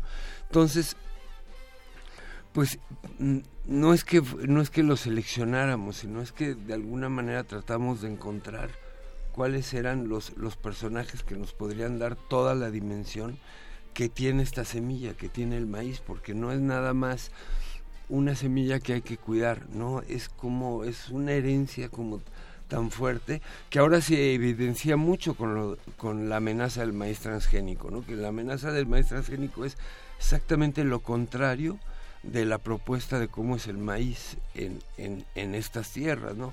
Porque en otras latitudes, pues a lo mejor, pues no tendrán un buen maíz, pero no causarían el daño ecológico que puede haber aquí, ¿no?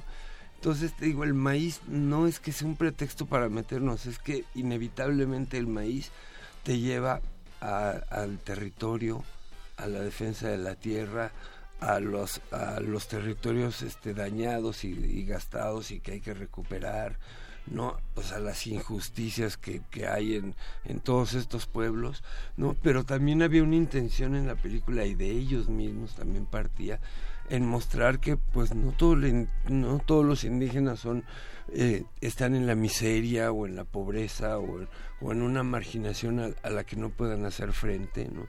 entonces hay, hay uno se pues al acercarse a estos pueblos se da cuenta que han pasado muchas cosas del 94 para acá.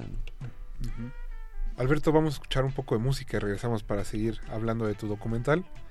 Vamos a eh, toca el turno de El Maíz de Freddy Gerardo. No se despeguen, recuerden que están en el 96.1 de Radio UNAM.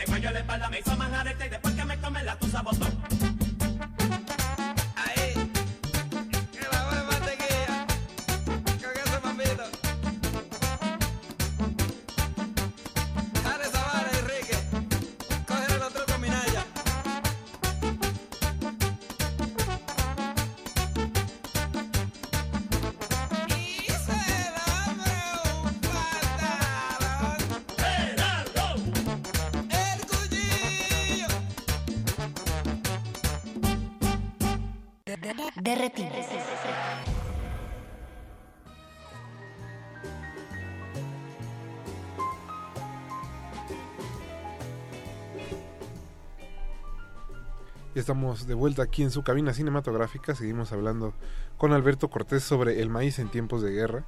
Y Alberto, eh, estaba leyendo del día que presentaron la película, más bien en Cineteca, si no me equivoco, que decías que a tus personajes les interesaba mucho que no los vieran como, como objetos de caridad.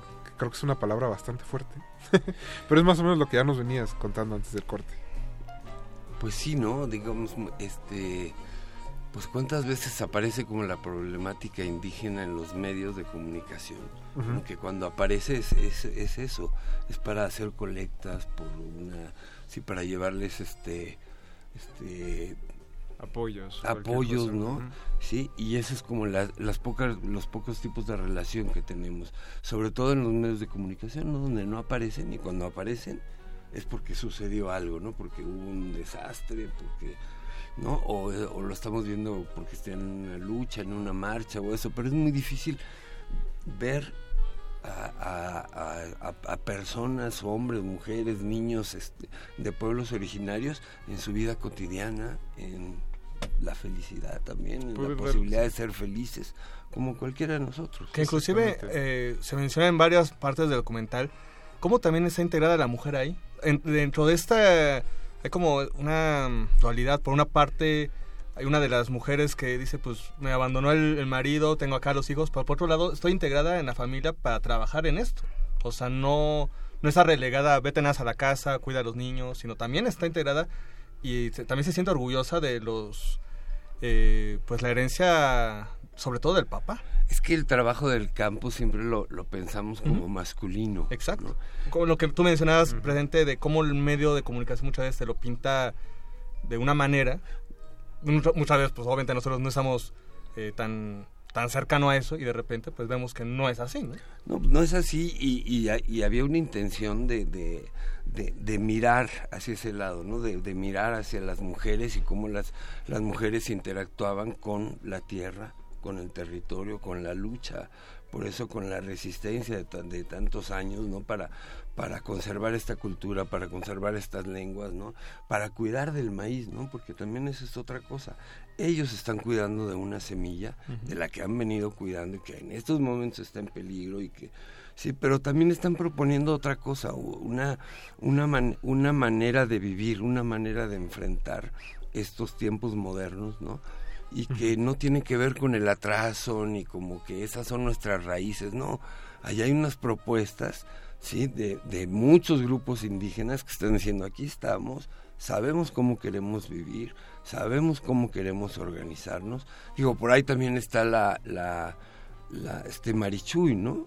Que es, que es una propuesta muy interesante y que no se está entendiendo, pues, ¿no? En los medios de comunicación, por dónde va esa idea. ¿no? Vaya, ni siquiera se le está dando cobertura ni atención de Ni ningún crédito, ¿no? tipo. Sí, que tiene que ver mucho con lo que con lo que comentabas ahorita, que la representación de, de la persona indígena en los medios de comunicación o cuando menos en los medios de comunicación masivos pues está muy orientada hacia cierto hacia generar justamente una emoción y convertirse en un instrumento que genere lástima o que se pueda como explotar de alguna forma no Y creo que un, uno de los méritos del documental es justamente como darles esa dignidad y, decir, y presentarlos así en su vida cotidiana y decir, tienen una vida perfectamente normal y además un esquema y un modelo de vida que es fácilmente replicable o que a lo mejor no es tan distante a la manera de vida que tenemos pues muchos de nosotros. ¿no? Sí, pero fíjate que ahora que lo dices, no es que yo los presente, yo creo que ellos mismos se están presentando, porque ahí sí hubo un entendimiento muy claro de lo que pretendíamos nosotros hacer con una película y ellos entendieron de cuál era la posible narrativa de todo aquello, que, que la propuesta era eso, era seguir al maíz y que ellos nos lo contaran, nos lo contaran en su lengua, ¿sí? y de repente les pareció como muy interesante la propuesta y, y accedieron a estar muy dispuestos a hacer eso, ¿no? Porque era, era, era lo que yo les propuse, vamos a centrarnos en ese tema. Y, evidentemente pues es un documental, eso tiene de, de maravilloso ese género, pues que, que te puedes ir hacia otras cosas que sucedan en la propia realidad y que pues hay que asomarse. Es lo que pasó con estas chicas, con esas mujeres, ¿no? Que de repente encuentras con, con, con una conciencia feminista, indígena, contemporánea, y que te están hablando de, de unas chicas que se impusieron a su padre y que son madres solteras, pero que también están hablando ya de que vinieron a, a la ciudad a ser trabajadoras del hogar y regresaron y Que nunca se sintieron cómodos tampoco aquí en la ciudad. no, claro, ¿no? Y entonces reivindican ese estar en el campo, ese comer ese tipo de comida, lo reivindican y, había como una insistencia en ellas de, afirmar eso, de afirmar que estaban contentos y que estaban felices y que, sabían lo que estaban proponiendo y lo que están defendiendo. Creo que al final el mensaje es que es posible una alternativa, ¿no? Que es posible vivir así, sin sentirse pues como alguien... Es que no sé cómo ponerlo en palabras sin que suene quizá extraño. Pero eso, de que es la... Sí, lo diferente es posible, pues. Y que hay Pues caminos está, para pues, lograrlo. son, son diversos y ahí están esos pueblos y han resistido y, y tienen una propuesta muy interesante. Y yo creo que en, que en los últimos años, que influyó mucho el levantamiento zapatista, pues se han venido organizando y, y, y- y son diferentes, o sea, se han, se han preparado mucho y proponen cosas. Entonces, esto que vemos ahorita no es así como, uy, rescatar una tradición o esas grandes raíces de lo mexicano y eso, no. No es una Son- ocurrencia. Son, unas hombres y mujeres que ahí están y, y están proponiendo cosas. Alberto, pues muchas gracias por venir esta noche. Antes de, de, que- de terminar la entrevista, ¿dónde pueden checar nuestros radioescuchas toda la información del documental? Bueno, de- tenemos una página que está a punto de, de activarse este hoy mañana, que es este el maíz en tiempos de guerra punto este www y punto org todo eso. Pe- eh, también por ahí en Facebook y, y todos los otros medios, ¿no? Bajo el mismo nombre. Pero pues es una película que va a estar en la Cineteca a partir del 2 de febrero y a partir del 7 de febrero en las salas universitarias, ¿no? Por todos lados, el Chopo, este, las salas del Centro Cultural y también en otros lugares que no va a ser que va a ser en forma gratuita como una gira por todos los faros ¿no? También va a estar en, en, en televisión este mismo mes en, este, en TV UNAM ¿no? la intención es que la película se vea se Sí. mire y se comparta como debe ser el cine. Alberto, muchas gracias por habernos acompañado esta noche. Nosotros vamos a seguir en Derretinas, vamos a escuchar El maíz de Liliana Felipe y regresamos con Jorge Grajales. No se despeguen.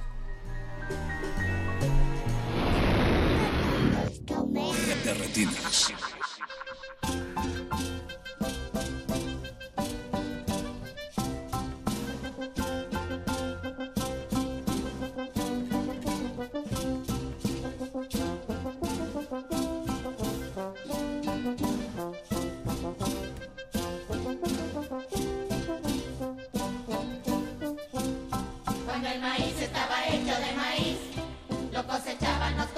y sembrábanos, lo desgranábanos en un tris y lo molíanos en un desliz, se le notaba en la raíz y lo exportábanos hasta París. Las palomitas eran de maíz y los humanos tenían raíz. Hoy son transgénicos, genéticos, clonados, biotecnológicos, modificados. Hoy son parásitos, engendros mejorados, farmacultivos, contaminados retinas.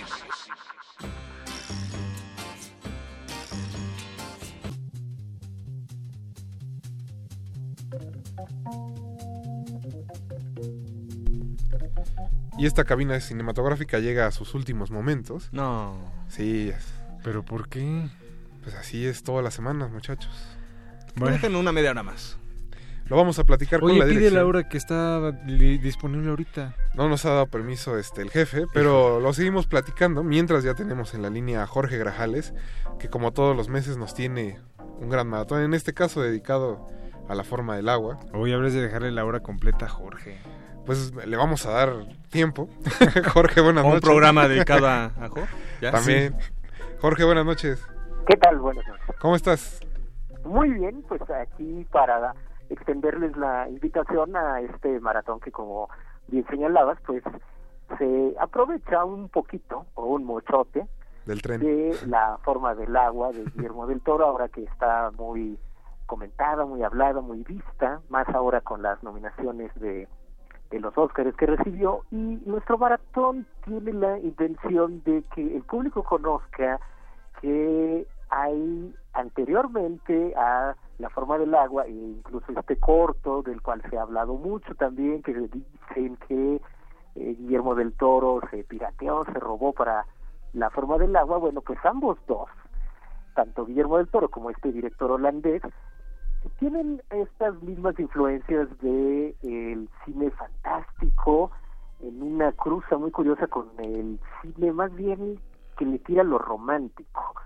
Y este maratón que hemos titulado burbujas de amor las formas las formas de aguar el querer tiene seis películas que justamente nos van a hablar de, de eso, de diferentes nacionalidades. Vamos a iniciar con una película soviética de los 60, del 62, muy famosa en su época y en su país, El hombre anfibio, Zelostec Anfibia, para los que hablan en ruso, que está basada en una eh, novela de ciencia ficción también muy conocida en sus eh, terruños del autor Alexander Belyayev y es una eh, fantasía romántica, tal cual. Un hombre anfibio se enamora de la hija de un pescador, hay números musicales, de hecho se desarrolla esto en un sitio muy confuso que parece medio mexicano, medio español, muy interesante la, la película, queda ahí también con muchas similitudes con,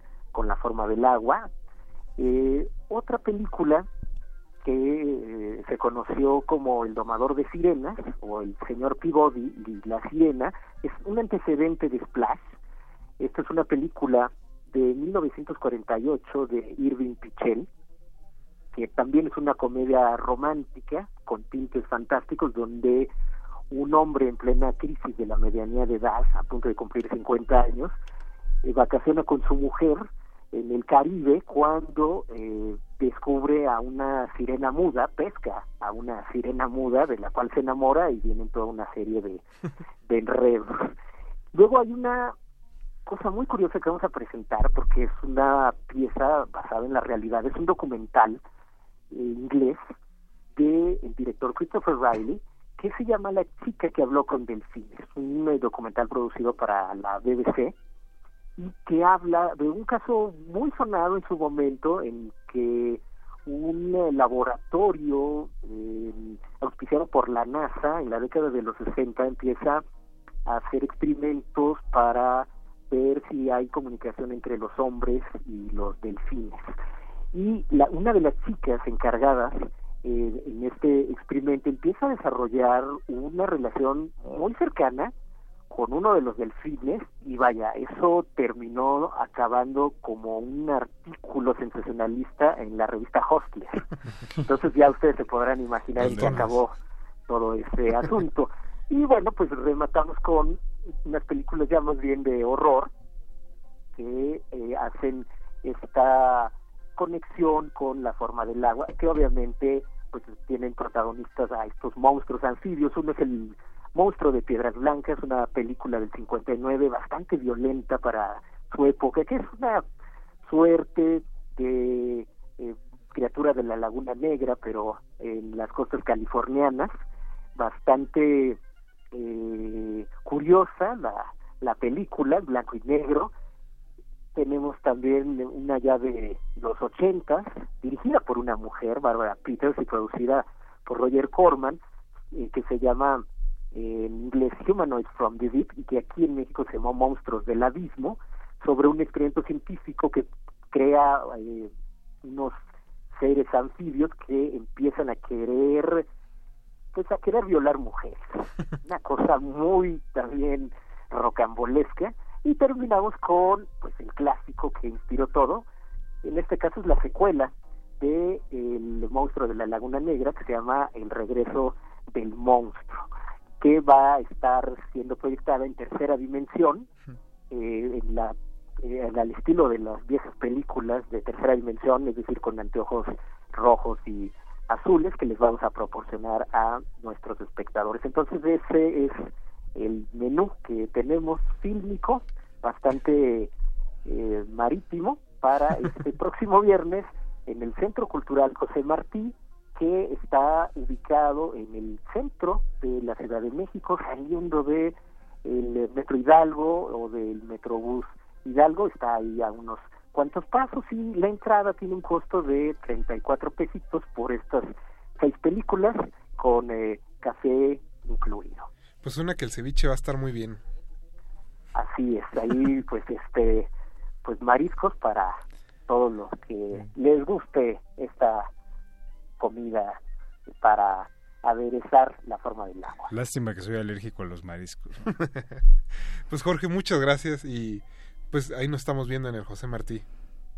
Muy bien, pues por allá los esperamos y gracias por eh, la invitación a eh, pues hacer la difusión de estos maratones entre su querido público. Jorge, un abrazo. Muchas gracias, Igualmente, Jorge. Chao. Y con nosotros llegamos eso, nosotros a un final de Derretinas. Le queremos agradecer al, al, al maestro Agustín Muli en los controles, esas manos mágicas. Mauricio Orduña en la producción, Betoques y Eduardo Luis también estaban en producción. Alberto Acuña Navarijo. Buenas noches. Jorge Javier Negrete. Gracias, Rafa. Buenas noches. Mi nombre es Rafael Paz y nos escuchamos el próximo martes para seguir hablando de cine. Los dejamos con resistencia modulada. Ningún locutor fue dañado durante la filmación y reproducción de este programa. Cualquier parecido con la realidad es un atentado a la ficción. Consulta cartelera para próximas funciones.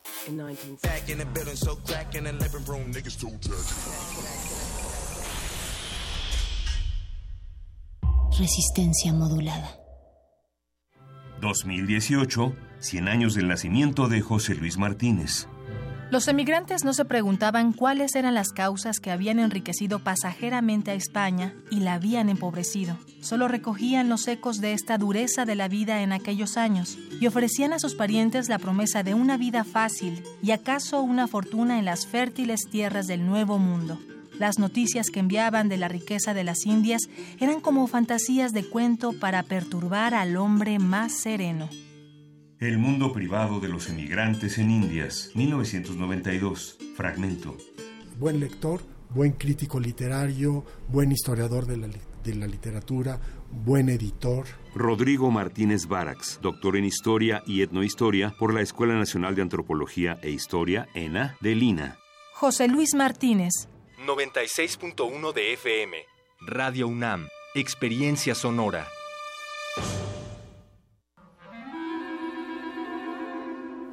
Testimonio de oídas.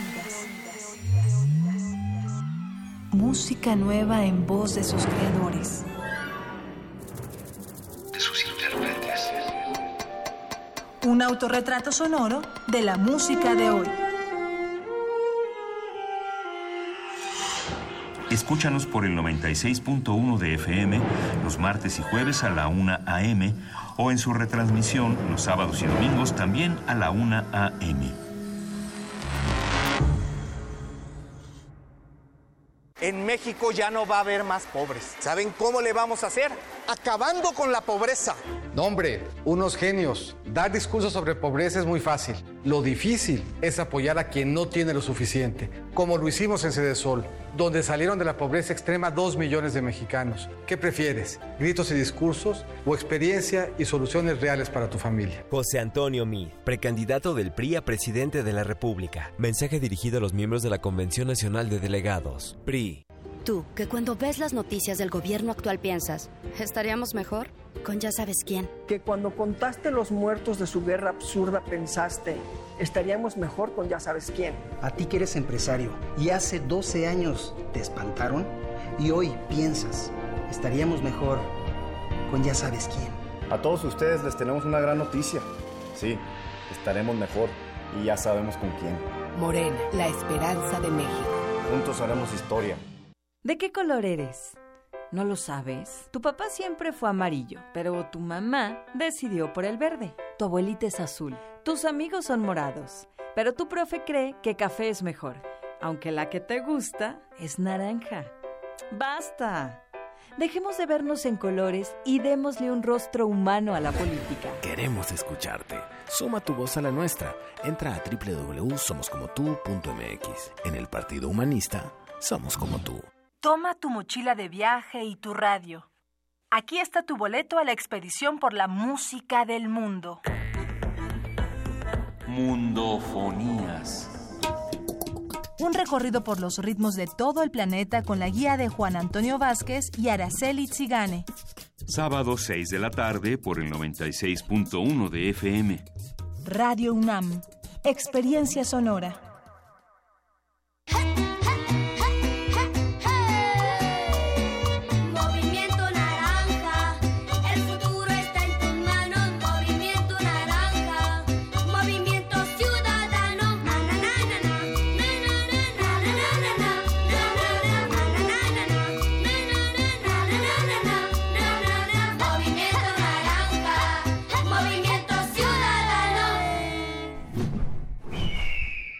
Movimiento Ciudadano. Él es Ricardo Anaya. Quiere ser candidato a presidente de México. Ha enfrentado al PRI como pocos. Ese PRI corrupto que le ha fallado a México se tiene que ir. Defendió a México en Estados Unidos Es insulting and unacceptable. y también en Canadá. La plus compétitive de tout le monde. Siempre tiene presentes a sus hijos y a su esposa. Para él, las familias mexicanas son lo más importante. Escribamos juntos una nueva historia. Ricardo Anaya, precandidato a presidente de México. PAN. Mensaje dirigido a militantes del PAN. Habla Ricardo Anaya.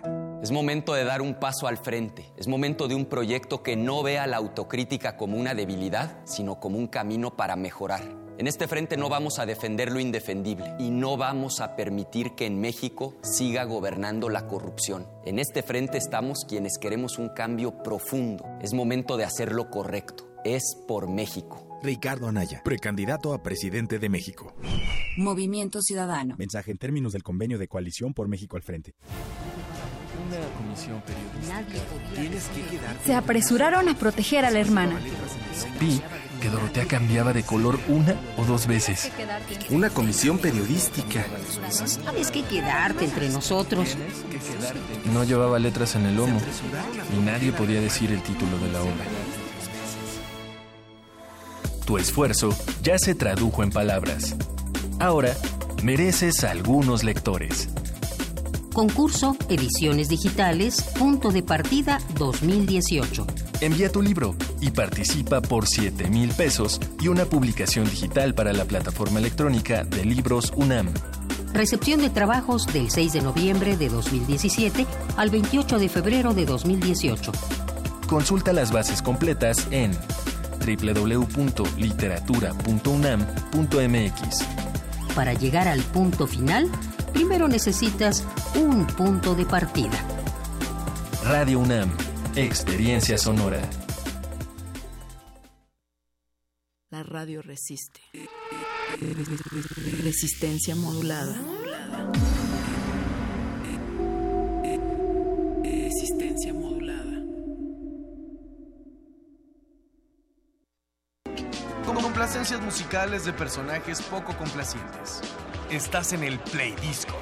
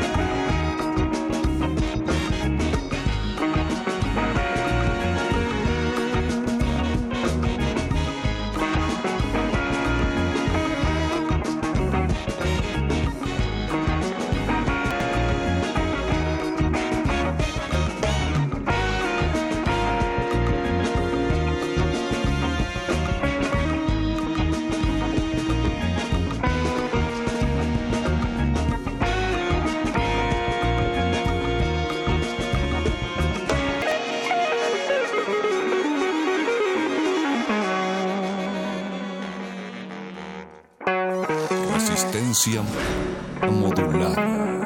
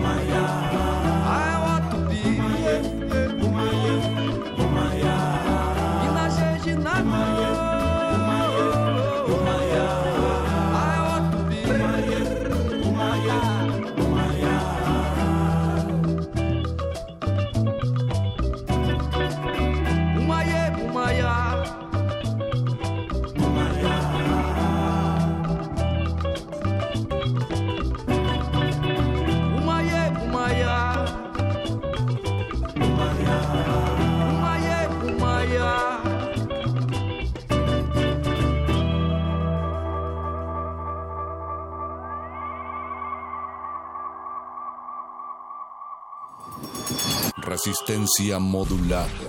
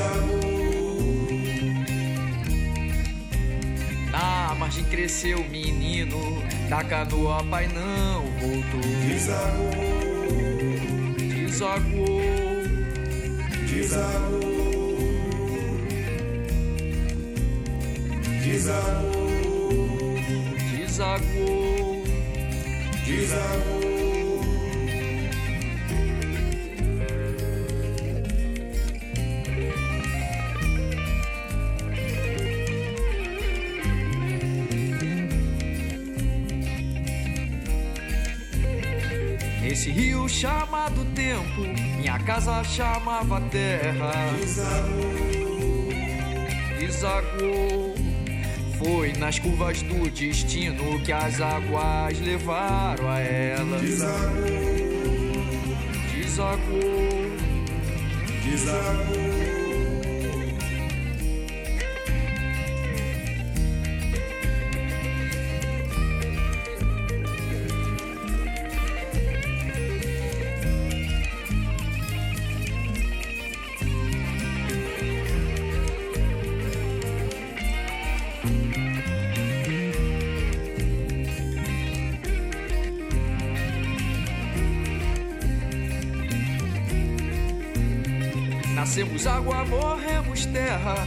Assim dizia o avô.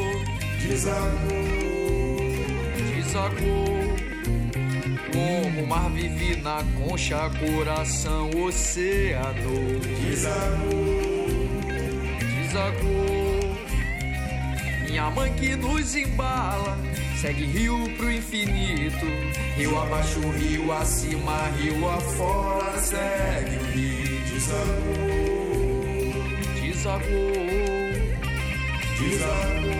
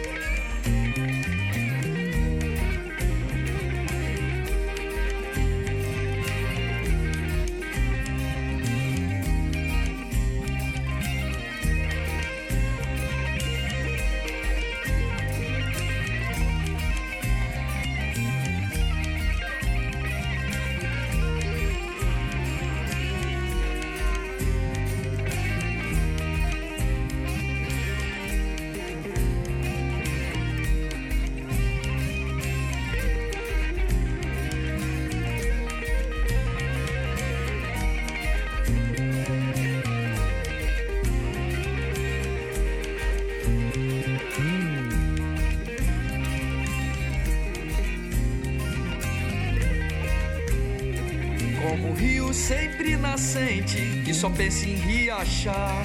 Desagou, desagou.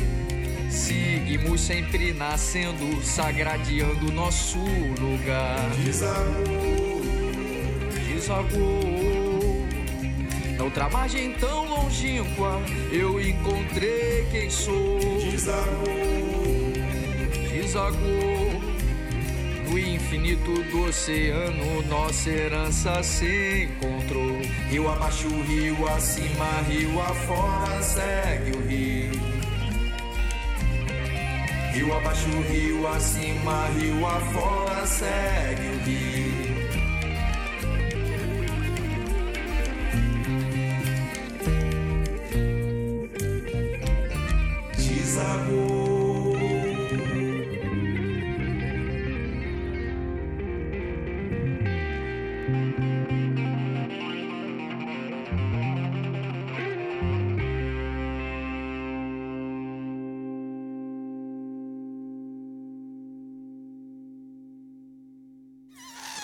Resistencia modulada.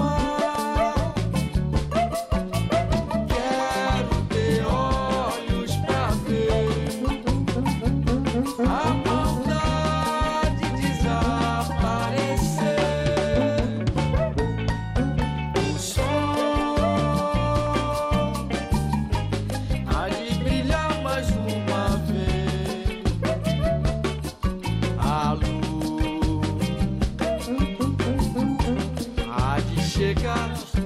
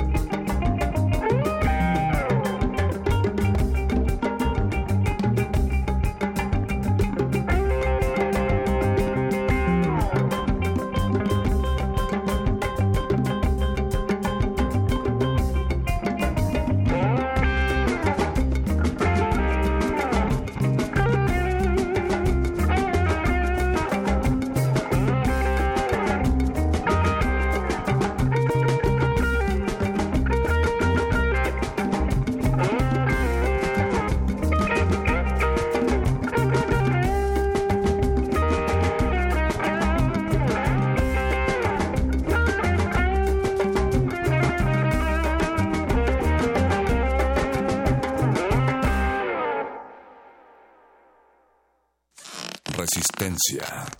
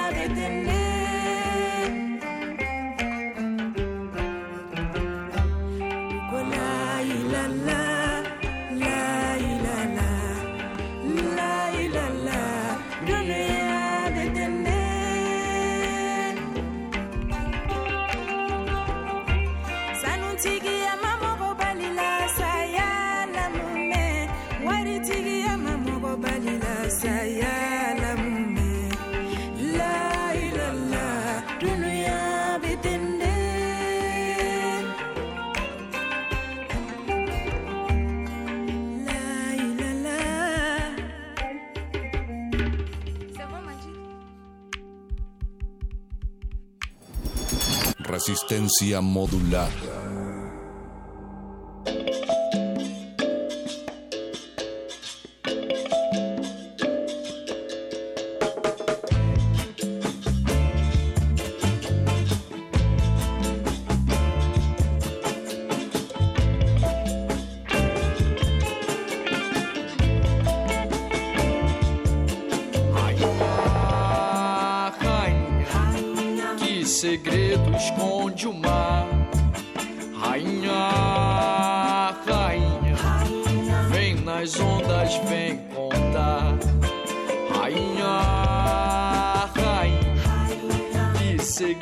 Esconde o mar? Rainha, rainha, vem nas ondas, vem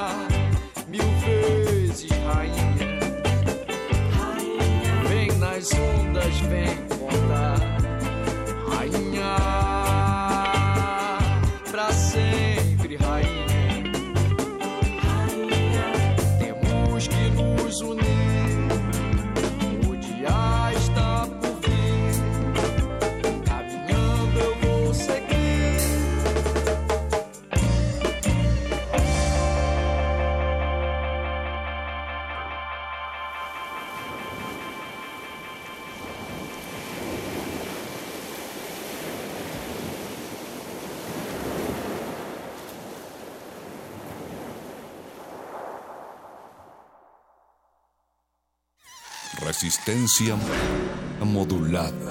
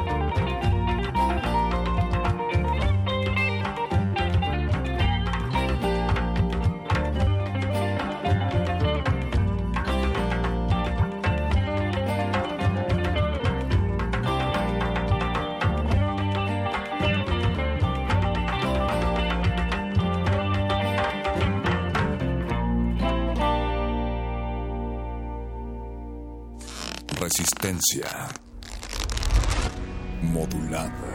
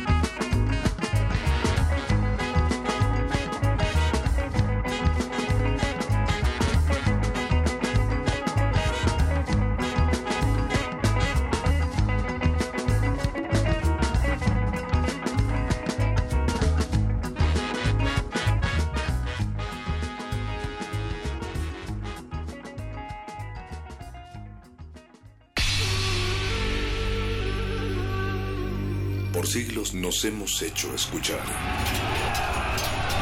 Nacimos como parte de esa inmensa mayoría. Hablar. Escuchar. Debatir. Proponer. Cuestionar. Está en nuestra naturaleza. Seamos instrumentos de conciencia de nuestro pueblo. Usamos el sonido porque atraviesa obstáculos. Muros. Fronteras. Nosotros somos la resistencia. Universidad. Resistencia modulada.